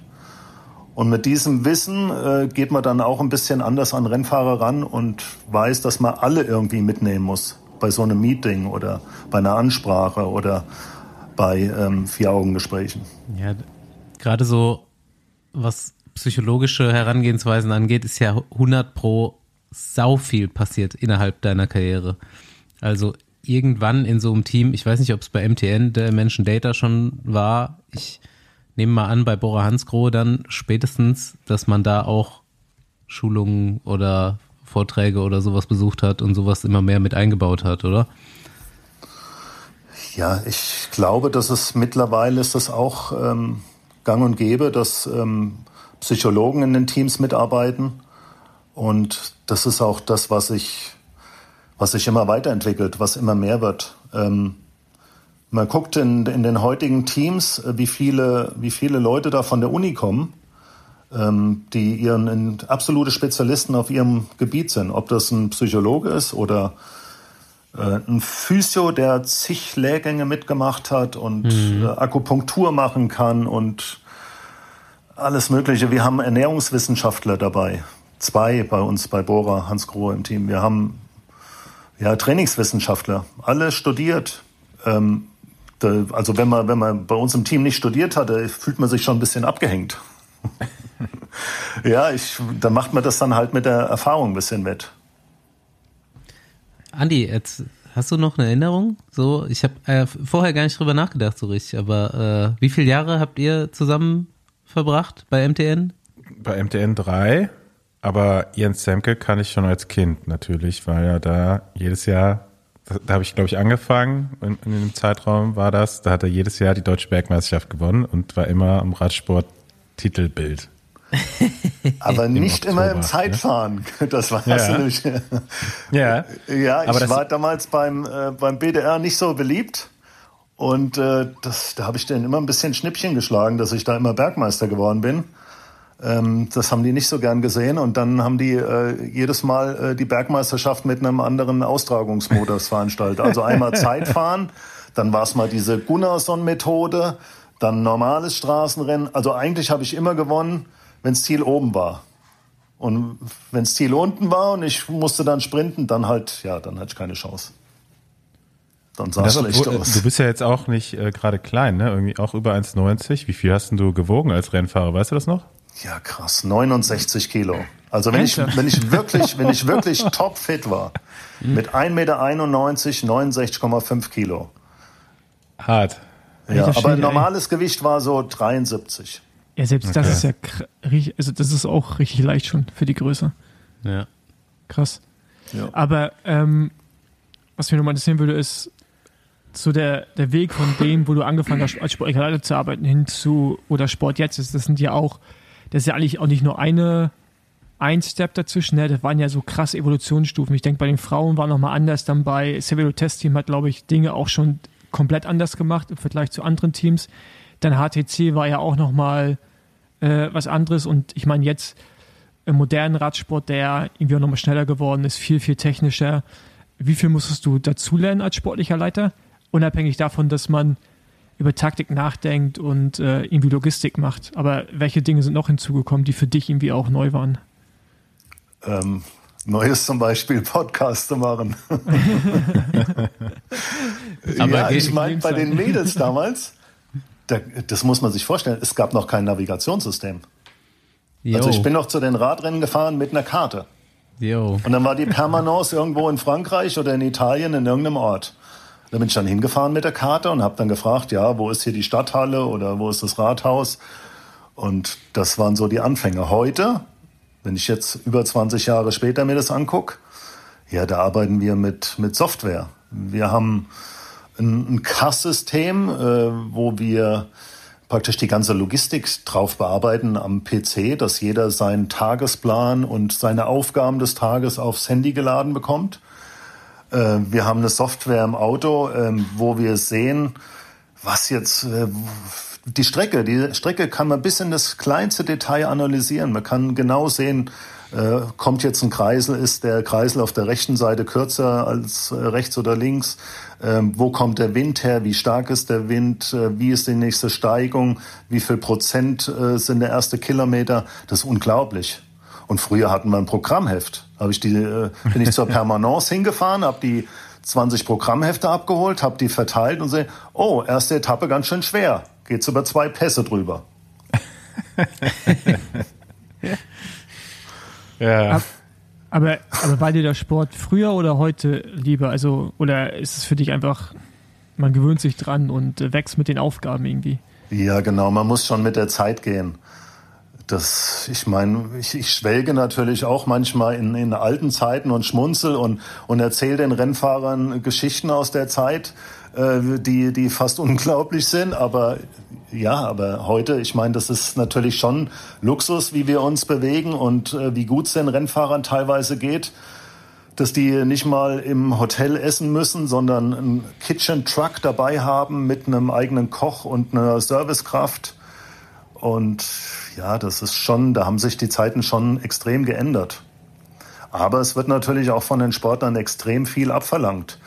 Zu meiner Zeit, ähm, wie Heino, Heino das auch gesagt hat, wir sind halt ab und zu auch mal abends rausgegangen und haben mal ein, äh, ein Bier vielleicht getrunken, ja. Aber das ist heute nicht mehr möglich. Die, die Jungs sind so fokussiert und die wissen, es geht um so viel und wir versuchen alles zu maximieren. Und da wissen die, um, um was es auch geht. Ja. Wir können nicht mit, mit 15 oder 20 Leuten Personal anreisen und die Jungs ziehen abends um die Ecken. Das, geht nicht mehr. Hm. Ja, auch das hat sich auf jeden Fall äh, stark geändert in den letzten Jahren, dass einfach die Teams hinter der Mannschaft immer größer werden. Ne? Ich glaube, äh, Jumbo Visma ist da auch gerade irgendwie der, das führende Team, hat, glaube ich, noch zu, zu den Fahrern, ich glaube, 130 Festangestellte und Freelancer. Ne? Also das ist schon crazy. Das, eine, eine Menge. Das ist schon Wahnsinn. Ja. Ja, ich denke auch, also die ersten Jahre, wo ich das so miterlebt habe, ähm, war beim Cervelo Testteam, wo wir auch alle vier Wochen Meetings hatten mit der Teamführung und mit den sportlichen Leitern. Und ähm, jeder musste mit eins, zwei Vorschlägen kommen. Das war obligatorisch, um zu sagen, wie können wir das Team verbessern? Was können wir machen, dass, dass unsere Jungs schneller fahren, dass wir den nächsten Schritt machen, dass es, dass es besser wird? Und davor die Jahre war es halt so, ja, wir machen es so, weil es schon immer so gemacht wurde und weil das funktioniert. Ja. Mhm. Wir fahren einen Tag vorher, fahren wir, was weiß ich, drei Stunden trainieren, weil wir es immer gemacht haben. Es wurde nichts hinterfragt. Es hat, es war so traditionell, es hat immer funktioniert und es wird immer weiter funktionieren.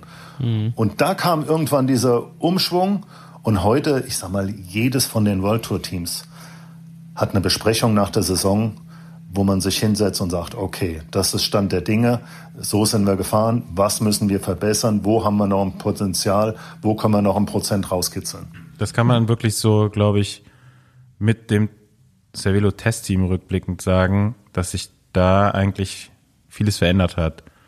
Ähm, ich glaube, HTC Columbia, da warst du ja dann auch äh, Sportstellleiter. Das hat das eigentlich dann weitergeführt und daraus hat sich das dann, glaube ich, alles so entwickelt, ne? diese so Performance-Optimierung. Ja gut, ähm, der, so der ganz krasse äh, Schritt nach vorne kam ja eigentlich mit Sky, ne? Also die haben ja Dinge nochmal anders ja, gemacht, ne? also auch, auf, ja, auch finanziell äh, gesehen. Ne? Bei, ich sag mal, bei, bei Sky waren es ja dann diese berühmten Marginal Gains, ja, irgendwie eine, eine Matratze für jeden Fahrer mitbringen zu den Hotels, aber so die, ich meine, frü früher waren die Änderungen, die waren ja schon viel tiefgreifender, weil es sonst keiner gemacht hat. Also Cervelo Test Team kann ich mich dran erinnern. Erste Team mit Aero-Trikots und alles auf Aerodynamik getrimmt und die sind bei den ersten Rennen, die die gefahren sind, direkt jedem um die Ohren gefahren, weil einfach das Rad so viel schneller war als alle anderen. Heute sind die Unterschiede halt kleiner, deswegen Marginal Gains irgendwann mit Team Sky, äh, als die Teams damals dann angefangen haben, alles mal zu hinterfragen und ein paar Sachen zu ändern da waren halt die Unterschiede so massiv. Ne? Da ja. konnte Aber einfach niemand mitfahren bei das Cervelo Testteam. Ja, es war damals nicht nur ein Marketing-Gag, sondern es war wirklich so. Äh, wir waren ein Testteam und jeder Sponsor, der sich vorgestellt hat, ob es die Räder waren, Klamotten, Laufräder, äh, selbst äh, Brillen, jeder hat gesagt, unser Equipment macht euch um so und so viel Prozent schneller als der Durchschnitt oder als der bisherige Marktführer. Und dann sind wir aus den Meetings rausgegangen und gesagt, wie, das fahren wir jetzt äh, 10% schneller oder was? Und ja, teilweise war es aber wirklich so. Also, und, und ich sag mal, wir waren mit, mit HTC waren wir auch Vorreiter. Gerade wenn ich äh, Lars Teutenberg sehe mit seinen Aerotests, der, war absolut einer der ersten, der sowas gemacht hat. Laufräder getestet, Reifen getestet. Auf der Radrennbahn in Büttgen. Ja, da, mhm. da waren wir mit die Ersten. Nur heute, ja, das macht jeder, also muss man den Schritt weitergehen. Okay, wo ist jetzt das Potenzial? Müssen wir Core Body Temperature es gibt so viele Ansatzpunkte, ja. Feeding Strategy, ja. Wie viel Carbs pro Stunde? Alles analysieren. Wann wird was getrunken? Wann wird was zu sich genommen? Ja, verrückt. Ja, es geht immer weiter. Ich habe gedacht, irgendwann sind wir ausgereizt, dass äh, das, das Ende von der Fahnenstange sehen, aber es geht immer weiter. Äh, da aber kurze Frage zu der Feeding Strategy. Wie macht ihr das denn im Radrennen, wenn du als Sportleiter unterwegs bist? Hast du quasi einen Plan und du erinnerst die Fahrer daran, die Flaschen zu holen? Also wenn es jetzt um Kohlenhydrate, Zufuhr geht und solche Sachen, wie, wie läuft das ab bei euch?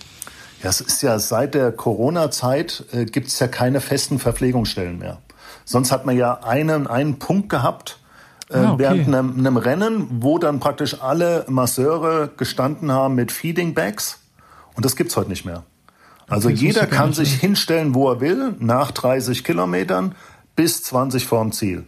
So, und dann nehmen wir unsere Software hier VeloViewer, gucken uns das an und äh, machen dann selber unsere Planung rein, dass die Jungs alle, ich sage mal spätestens jede Stunde, ähm, dass die Verpflegung bekommen. Und das ist natürlich logistisch eine Herausforderung, weil manchmal, gerade wenn das bei, bei ähm, Etappen von der Grand Tour sind, wo wir dann ähm, durch irgendwelche Täler fahren, dann muss man halt wirklich teilweise drei, äh, drei Teams haben, die dann so diese Feeding, äh, diese Verpflegungsstellen abdecken.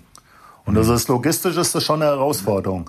Wir haben dann in unserer Software stehen, wer bei diesem Verpflegungspunkt ist, mit was die da stehen und geben dann über Funk durch, sagen, hey Jungs, in drei Kilometern bekommt ihr ein isotonisches Getränk, äh, Elektrolyte und Carbs oder Wasser zum Beispiel. Okay, aber die Jungs müssen dann schon auch selbst denken und mitzählen, wie viel Kohlenhydrate sie jetzt aufgenommen haben. Das macht ihr nicht jetzt noch für die, dass ihr denen ja, manche ja. wollen nicht so gerne denken. Äh, die kriegen dann so einen kleinen Sticker auf dem Vorbau und dann sehen okay. sie genau, in welcher Stunde sie wie viel aufnehmen sollen. Ja, okay.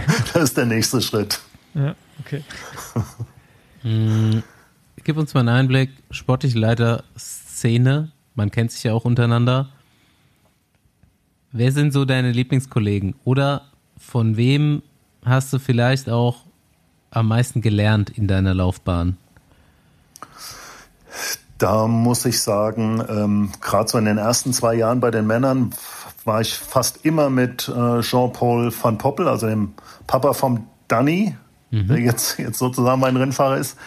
Ähm, von ihm habe ich, hab ich viel gelernt, auch weil er komplett anders getickt hat als ich. Also wir haben einmal so mehr den, den ich habe mehr so den Ruhepol ausgemacht und er war der, der Sprinter-Typ, der also auch schnell mal andere Entscheidungen getroffen hat, wie er sie noch im Meeting gesagt hat. Und ich sage mal, wir zwei haben uns echt ganz gut ergänzt und waren dann auch sehr erfolgreich. Ansonsten, auch jetzt bei unserem Team, ich komme mit jedem super klar. Wir haben äh, wirklich echt eine, eine klasse Atmosphäre gehabt und ja, besonderen Bezug habe ich halt ähm, zu ähm, Jean-Pierre Hendricks, weil ich einfach mit ihm früher schon bei Kolstrop äh, in Belgien in der Profimannschaft gefahren bin. Und dann ähm, sind wir schon bei etlichen Teams jetzt zusammen gewesen. Ich, ich habe gesehen, also mit, mit Adri van der Poel da schon gefahren. Adri und, van der Poel, äh, Gerd-Jan Teunisse. Genau. Ja, war coole Zeit. Ja, du bist krass. mit Gerd-Jan Teunisse zusammengefahren. Ja, ja genau. ja, das war früher mein Idol. Ich fand den immer so cool mit langen Haaren und dieses Stirnband. Äh, und dann haben wir auf einmal das Zimmer geteilt. Ich hatte mit dem ja auch mal zu tun bei Milram damals. da war der ja unser Trainer, Guru, wie auch immer.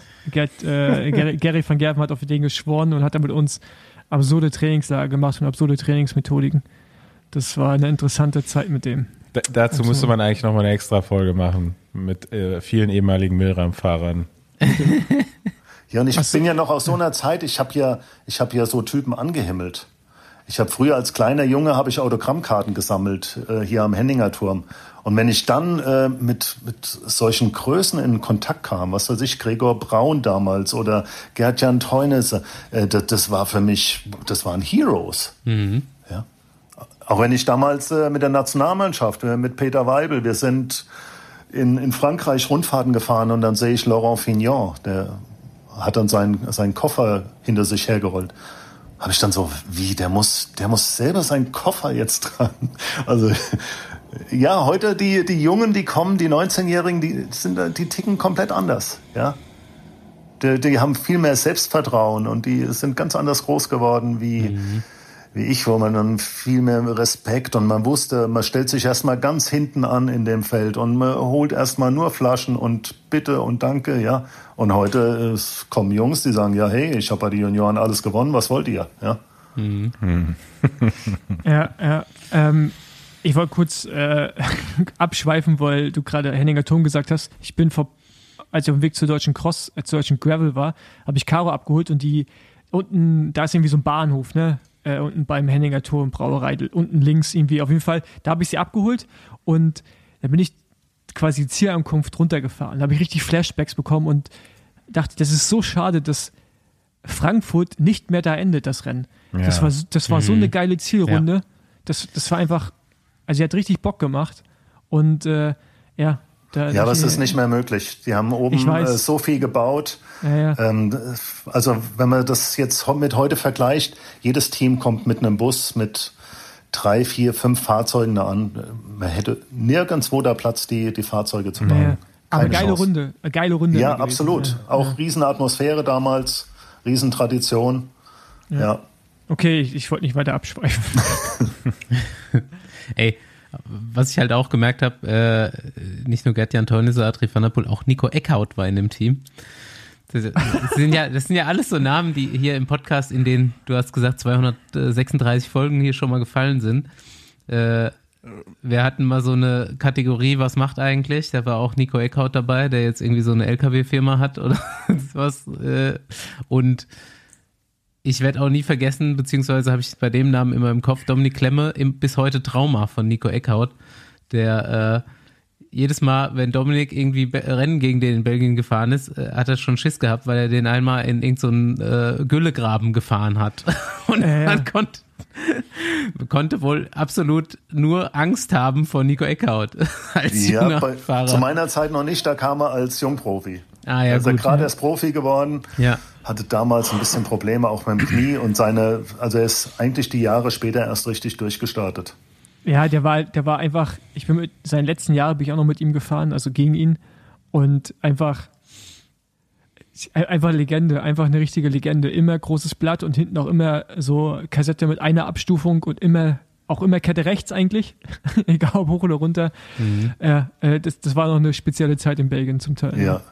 Viele Kermeskurse gewonnen Ja, ja. und ewig lange Karriere. Ja, Ja. das stimmt.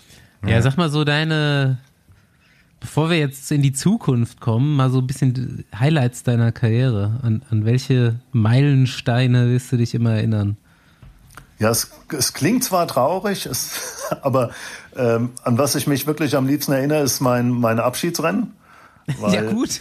Ja, man- weil, kann man können wir ganz jetzt gut alle nachvollziehen nachvollziehen, ja. Das, das, das kann ich auch verstehen. Ne? aber, aber die 25 Jahre, die ich selber gefahren bin, ähm, ich meine, wie gesagt, ich war jetzt nie ein ganz großer, aber ähm, ich erinnere mich zum Beispiel noch, ähm, dass ich mit Andy Klier und Roman Stoffel beim Oktoberfest war und wir haben es richtig krachen lassen. Und mir ging es wirklich die Nacht nicht so berauschend, ja. Und am nächsten Morgen, ähm, ich war gerade auf, auf der Toilette, klopft der Andi Klier an meine Tür und sagt, du, der Rudi Altig ist am Telefon. Und ich so, ja, ja, ja. Also ich dran gegangen, tatsächlich, Rudi Altig, sagt dann, ja, Jens, äh, du müsstest nach San Sebastian zur WM fliegen. Okay. Ja, ja habe ich meine Sachen gepackt, zwei Tage später nach San Sebastian geflogen und bin dann tatsächlich 16. bin ich geworden. Hat damals Brochard gewonnen. Äh, ich, eine, weniger als eine Minute dahinter in der kleinen Gruppe dann, ja, als bester GS2-Profi hieß das damals. Also es waren schon auch international ein paar Sachen dabei, ähm, wo ich echt ganz gut gefahren bin. Tour de Haute war, war ich mal Fünfter und wie gesagt, Hessen-Rundfahrt mal gewonnen und so. Wenn, wenn ich die Erfolge aufzählen würde, die äh, das sagt, ähm, das sagt den meisten nichts mehr. Eine Regio-Tour oder Bayern-Rundfahrt, das gibt's halt das alles schon ewig nicht mehr.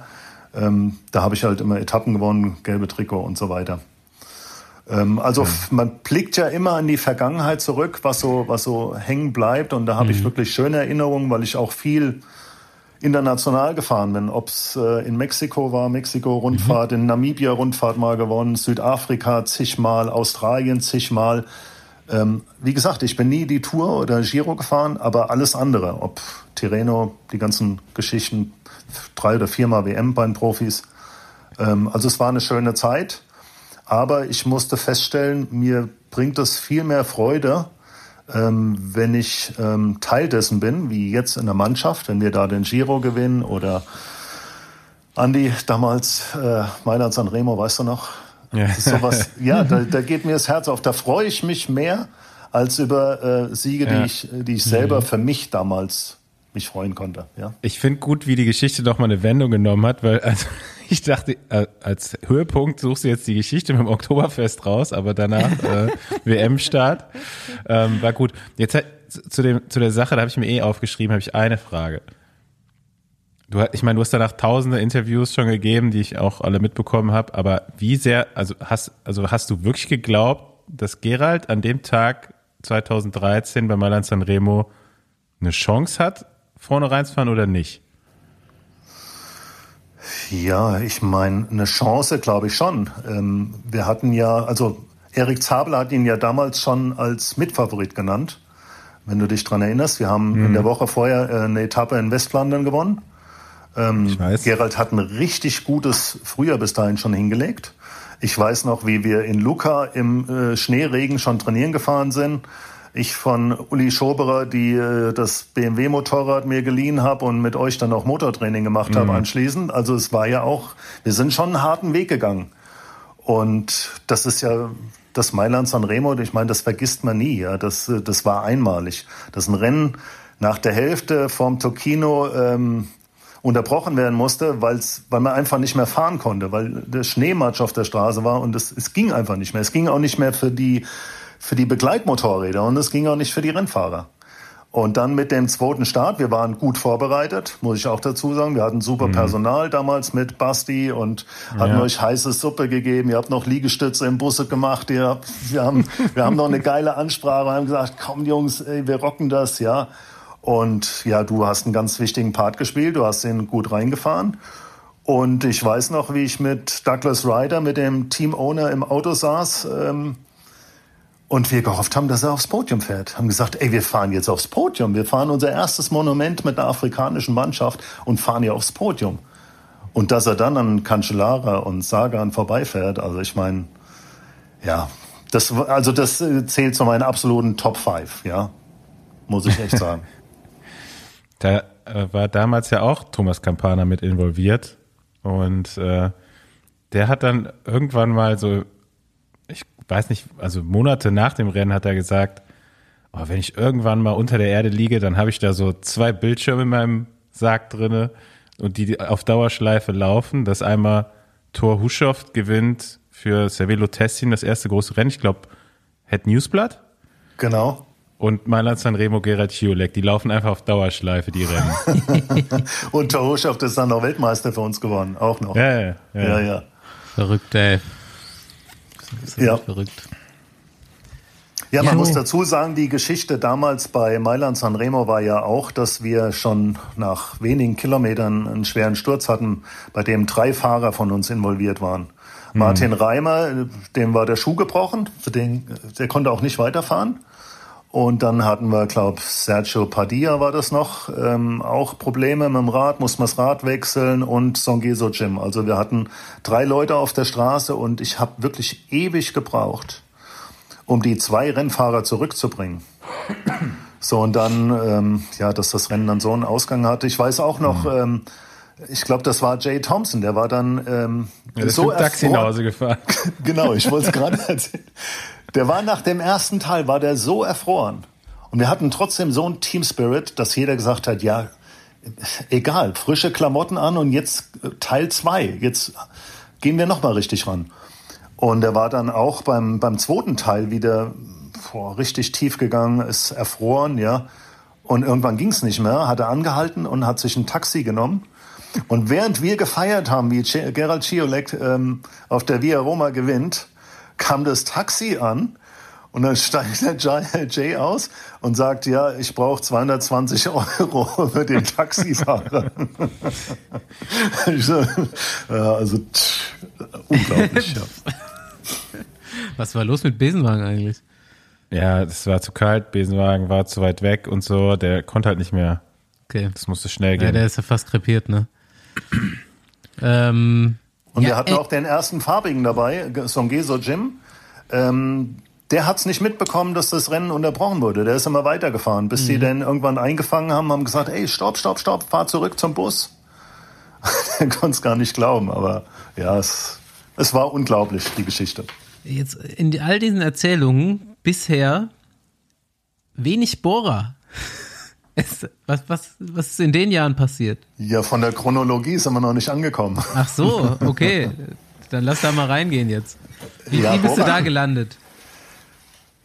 Ja, ähm, dann muss ich zurückgehen zum ähm, Team MTN. Ähm, ich war ja praktisch derjenige, der das Team, das afrikanische Team nach Europa geholt hat. In dem ersten Jahr äh, haben wir zusammen in einem Teamhaus gewohnt in Belgien. Ähm, ich habe damals mit unserem Masseur, mit Basti Büffel, haben wir in einem äh, Wohnmobil gewohnt und die Jungs in dem Teamhaus. Wir haben zusammen gekocht. Äh, wir haben Frühsport gemacht, wir sind Rennen gefahren und ähm, haben damit eine Basis gelegt für ein erfolgreiches Team.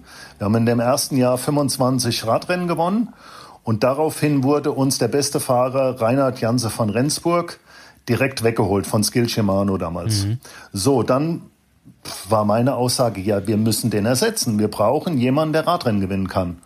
Und dann hat ähm, mein, mein Kumpel und Manager ähm, Thomas Campana gesagt, ich habe da zwei, die auf der, ähm, auf der Suche sind und das könnte passen. Und das war Andi, Andi Stauf hier mit Gerald Schiolik.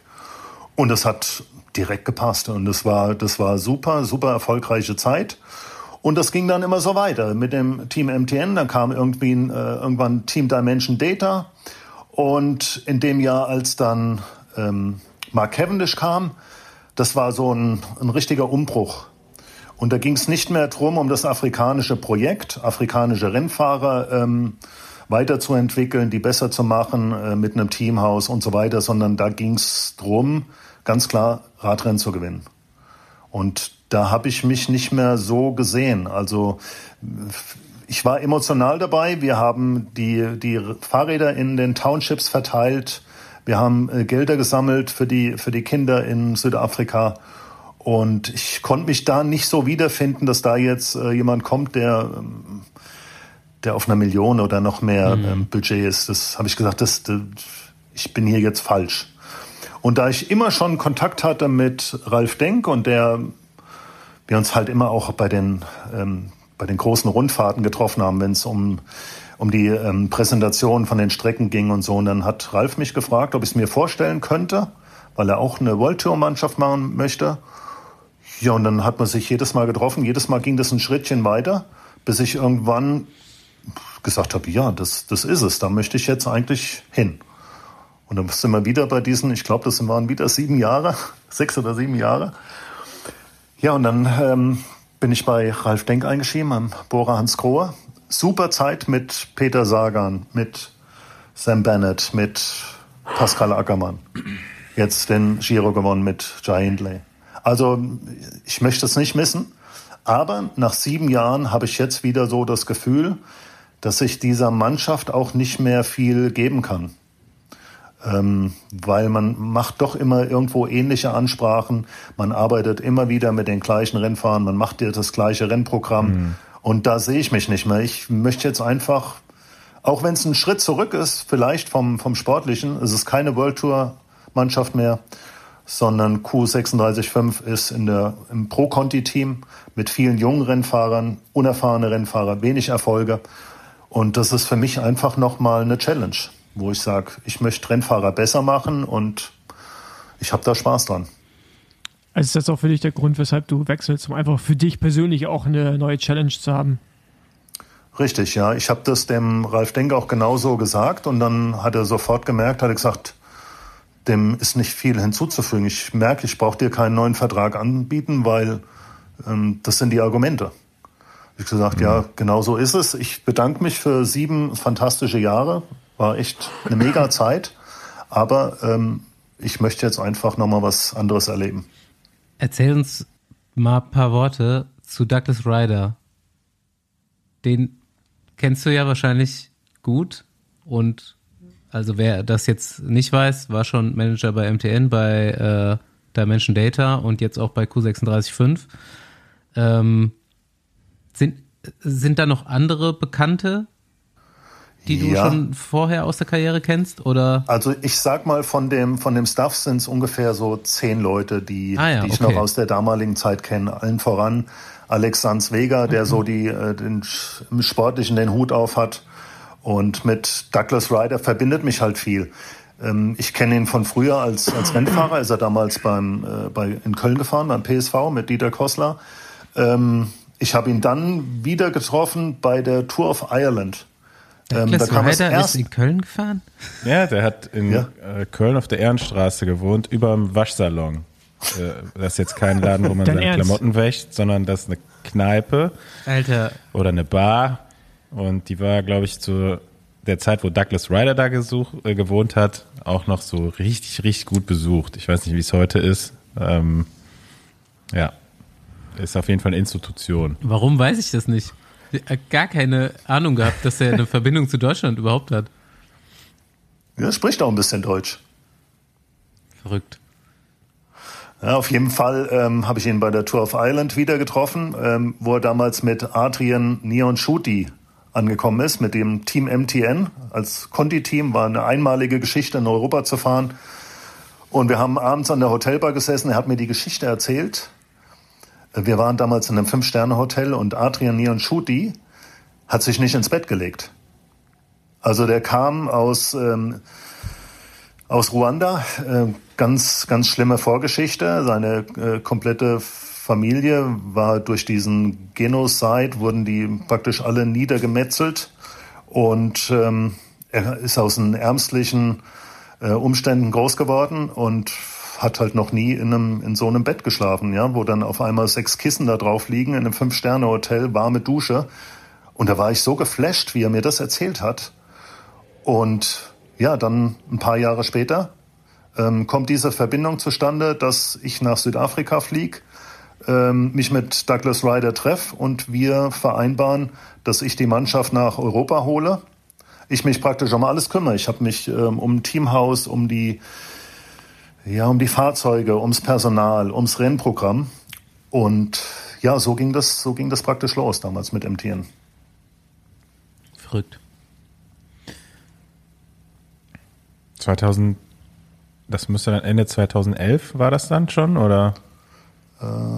Ja, also in dem einen Jahr, ich glaube, das war elf, war ich zum Teil bei Lululemon, bei der Frauenmannschaft, habe ich für 100 Tage unterschrieben und ich habe die ganzen Frühjahrsrennen gemacht, die Klassiker, bin also bis ähm, Flandern-Rundfahrt bei den Frauen und habe dann die Männer am Flughafen abgeholt und die durften ja immer nur drei Monate hier sein am Anfang. Die hatten ja nur dieses Tourist-Visa, mussten nach drei Monaten wieder zurück und dann sind sie im Herbst nochmal gekommen und dann sind wir auch die WM gefahren und so.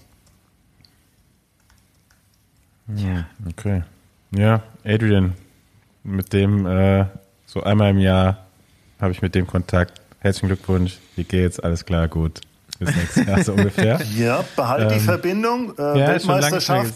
Weltmeisterschaft Ja, genau, bald ja, ja. in Ruanda. Ich glaube, der könnte da sehr hilfreich werden. Ja, ja. Ähm, da bin ich auch schon gespannt, was das wird. Also wir haben ja damals die, die Rennen im afrikanischen Rennkalender nicht drin gehabt. Ähm, aber dann hat man natürlich nochmal alles ganz anders mitbekommen. Äh, Gerade Tour of Ruanda. Ich glaube, die Bilder sind jetzt mittlerweile auch schon ziemlich weit rumgekommen. Also das sind ja auch Hunderttausende, die das Rennen an der Strecke verfolgen. Also da sind sogar noch mehr Leute als bei mir ins Semke Abschiedsrennen dieses Jahr. Also es ist echt Wahnsinn und ich bin gespannt. Ähm, in zwei Jahren ist die WM da, ne? Also 25, glaube ich. Ja, am besten jetzt schon Hotels buchen. So viele wird es da nicht geben. Kigali. Ja. Ja. crazy. Also ich bin ja ähm, äh, ein mysteriöser Typ, so ein bisschen auch. Douglas Ryder pop, poppt mal auf, dann ist er irgendwie wieder weg, jetzt, dann ist er wieder da. Ich bin auch immer noch stark dafür, den doch mal für, für einen Besenwagen noch hier äh, reinzuholen. Wir machen das auch manchmal auf Englisch. Ich weiß nicht, ob sein Waschsalon Kölsch noch reicht.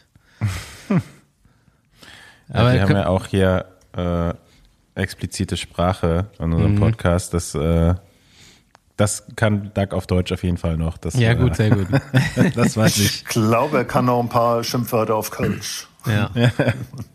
Ja, äh, steck, steck das dem mal bei äh, Gelegenheit dann im, im Das macht er sofort. Ja, ja, das macht er.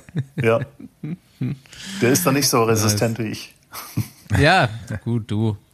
Äh, Alles gut. Haben schon, äh, es gibt noch ein paar andere Kandidaten, die sich stark wehren. Okay.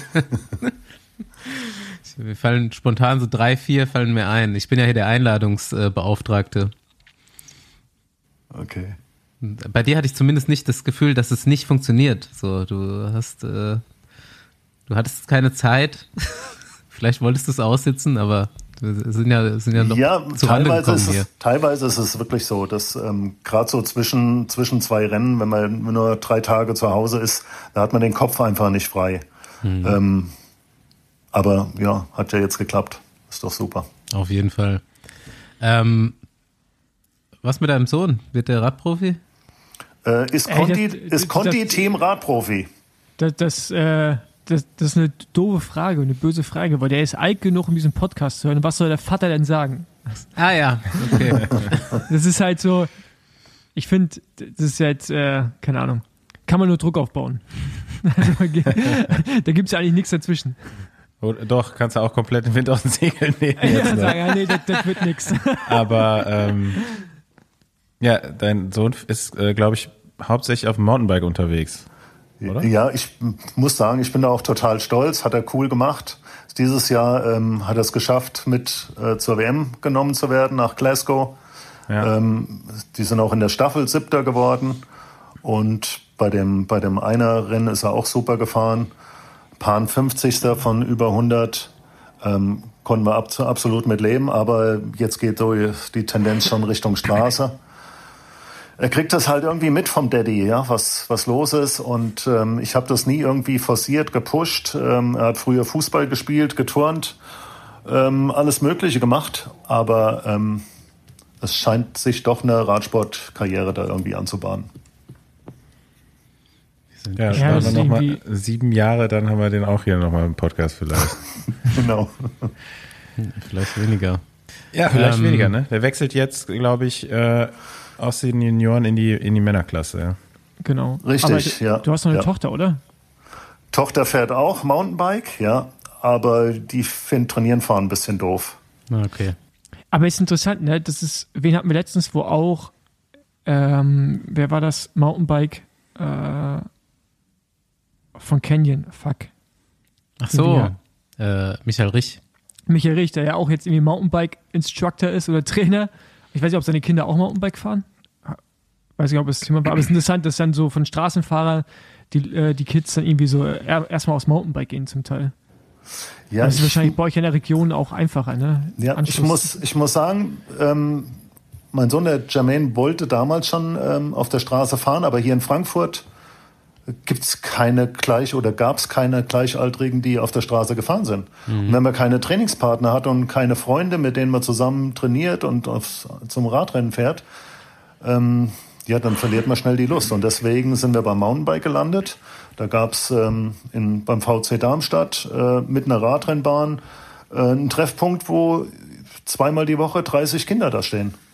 Und dann macht es auch Spaß. Und ja, dann ist er bis jetzt halt dabei geblieben. Ja, Verständlicherweise, wie wir mit festgestellt haben, letzt, äh, vor zwei Wochen auf dem Mountainbike-Weltcup. Ähm, nee, ist ja gut. Ich meine, in dem Alter sollte man eh das machen, was am meisten Spaß macht und den Spaß dann halt beibehalten am besten. Ne? Also Ja, es ist halt auch so, dass viele Eltern äh, Bedenken haben, wenn sie ihre Kinder, gerade wenn die erst 10, 12, 14 Jahre alt sind, auf der Straße irgendwo trainieren fahren lassen sollen. Ähm, von daher, wenn das organisiert ist und es ist ein Trainer dabei oder es fährt ein Auto hinterher, dann kann ich mir das schon vorstellen. Aber gerade Eltern, die jetzt gar nichts mit dem Radsport zu tun haben und das Kind möchte Radrennen fahren, äh, die tun sich da schon schwer. Verständlich. Vielleicht. Verständlich. Ja, ich Ja. Ja, ich wurde heute fast angefahren. Das war. Also, ich war, es war richtig knapp. So aus einer Einfahrt raus mit Mountainbike heute Morgen, äh, bevor ich, bevor ich einen Termin hatte. Und einer in der 30er-Zone halt einfach viel zu schnell und äh, also so, so wirklich so mit einem Tigersprung das Hinterrad noch vom Auto weggezogen. Aber der ist quasi an mir vorbeigerutscht. Also der war dann hinter mir Mhm. auf der Hälfte der Motor. Aber es war, da hatte ich, äh, hatte ich mal kurz einen Pulsausschlag, ey. Ja, Ja, und wenn die Eltern mit ihrem SUV die Kinder zum, zur Radrennbahn fahren können, können die abgeben für zwei, drei Stunden, ähm, dass die im Wald ein bisschen äh, bespaßt werden, dann ist das schon was anderes. Da haben die Eltern auch ein gutes Gefühl dabei. Sagen, ach, das sind Trainer dabei, die passen auf, super. In drei Stunden hole ich dich wieder ab. Wenn sich einer einen Oberschenkel bricht, ist wenigstens einer da, der einen Krankenwagen lotsen kann. ah ja. Ähm, ja, du, ich würde fast so ein bisschen zum Ausklang kommen. Ähm, ich würde dir auf jeden Fall noch eine Frage stellen und zwar, wen würdest du denn gern mal im Besenwagen hören? Jetzt hast du natürlich 230 Folgen noch nicht gehört und viele waren vielleicht schon da. Aber vielleicht hast du ja einen guten Vorschlag von irgendjemandem, der geile Geschichten zu erzählen hat. Äh, vielleicht aus dem sportlichen Leiterkosmos oder aus deiner äh, vergangenen Karriere. Ja, ich war schon ein bisschen geflasht, wie der, wie der Heinrich Hausler es letzte ähm, Woche mhm. erzählt hat. Das fand ich schon richtig gut. Ähm, wir haben es eben schon gesagt, Douglas Ryder. Das wäre ja. jemanden, ähm, der bestimmt auch äh, gute Geschichten hat, auch weil er praktisch mit einem Team startet, wo es sicherlich ähm, in eine aufsteigende Tendenz geht. Auch jetzt im Hinblick, wie geht's weiter mit dem internationalen Radsport, wenn jetzt wirklich zu einer Fusion kommt äh, von ja zwei großen Teams, wie, wie, wie man das dann so sieht, ob, ja, vielleicht hat er ja Lust da ja. einzuspringen. Äh, oder, also ja, ich bin sowieso dafür, aber welcher Name hier auch schon sehr oft gefallen ist, ist halt auch Thomas Campana, ne? Den müssen wir auf jeden Fall auch ja, nochmal abholen. Das stimmt, das stimmt, ja. Der wird sich auch zweimal weigern, aber irgendwann kriegt er. Einmal hat er sich schon geweigert. Ja gut, jetzt, jetzt, jetzt hatte noch einmal frei und dann beim dritten Mal. Genau, bleibt dran, Jungs. Er hat, hat sich nicht geweigert, da gab es nur, äh, der konnten wir keinen Termin finden, als er mal hier in der Kölner Umgegend, äh, Umgebung war, wo er immer noch öfter mal ist, kommt ja aus Leverkusen, glaube ich. Ne? Es gibt ja auch, also es gibt ja Rad, Radsport Campana, irgendwo so Richtung, weiß ich nicht, Burscheid. Also ja, auf jeden Fall noch Daddy. Leverkusen. Das ah, war ja. sein Dad, ja. ja. Also Radladen gibt's noch. Ja gut, habt ihr noch äh, Fragen, Jungs? Nee, soweit äh, zufrieden. Gut, war gar nicht schlimm. Hat Spaß gemacht mit euch. Ging doch, ne? Dabei, dabei.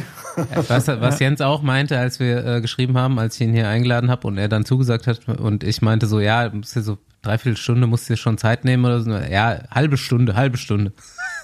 Wie viel ist es geworden? Stunde haben wir jetzt. Oh, Stunde haben wir Gott. schon. überzogen, okay. überzogen. Aber gut.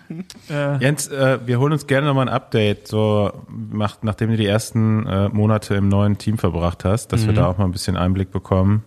Ähm, Würde mich noch mal auch ein bisschen interessieren, was da, wie die Fahrer da so drauf sind, die ja zum Teil relativ unbekannt sind, aber ein paar, glaube ich, äh, schon ganz gut Potenzial. Und nächstes Jahr ähm, ist ja jetzt auch seit letzter Woche raus, Yannick Steimle als äh, Deutscher mhm. auch mit in der Mannschaft dabei. Ich weiß nicht, ob du noch, du hast wahrscheinlich sogar noch mehr Infos, wer alles kommt. Ähm, ja, wir haben ja mit ähm, Steimle, Nizolo, Harry Tansfield und Frison vier neue. Und ich mhm. glaube, damit sind wir auch schon ziemlich voll, weil das Team ja erst nächstes im letzten Jahr gegründet wurde und da macht man halt nicht nur Einjahresverträge, sondern mit den meisten zwei Jahre. Von daher ja. haben wir gar nicht viele Möglichkeiten, da was zu tauschen. Aber ich finde super, dass Yannick dabei ist, den ich ja von meinen Zeiten als Bundestrainer noch sehr gut kenne und ihm ähm, und weiß, dass er Riesenpotenzial hat. Ja. Ich finde auch ganz interessant den äh, Filippo Colombo. Ich, er ist ein Schweizer. Ich weiß natürlich jetzt nicht, aus welcher Richtig. Ecke der Schweizer kommt ob er Deutsch spricht oder nicht, aber den äh, würde ich sonst auch mal gerne im Podcast haben. Er kommt nämlich, glaube ich, auch vom Mountainbike. Richtig. Ich das ja. richtig ja. Die Frage ist nur, wird er nächstes Jahr Richtung Olympische Spiele tendieren oder steht er voll bei der Straße zur Verfügung? Mhm. Er ist ja dieses Jahr auch, glaube ich, nur bis Paris-Roubaix auf der Straße gefahren und danach Mountainbike. Das wird ja dann nächstes Jahr auch passen. Genau. Ja. Alright. Dann vielen Dank, dass du dich äh, doch noch zu uns gesellt hast. Und äh, ja, einen schönen Abend noch und bis, bis bald. Ja, danke. danke. Bis dann. Danke dir, Jens. Ciao, dabei, dabei. Ciao.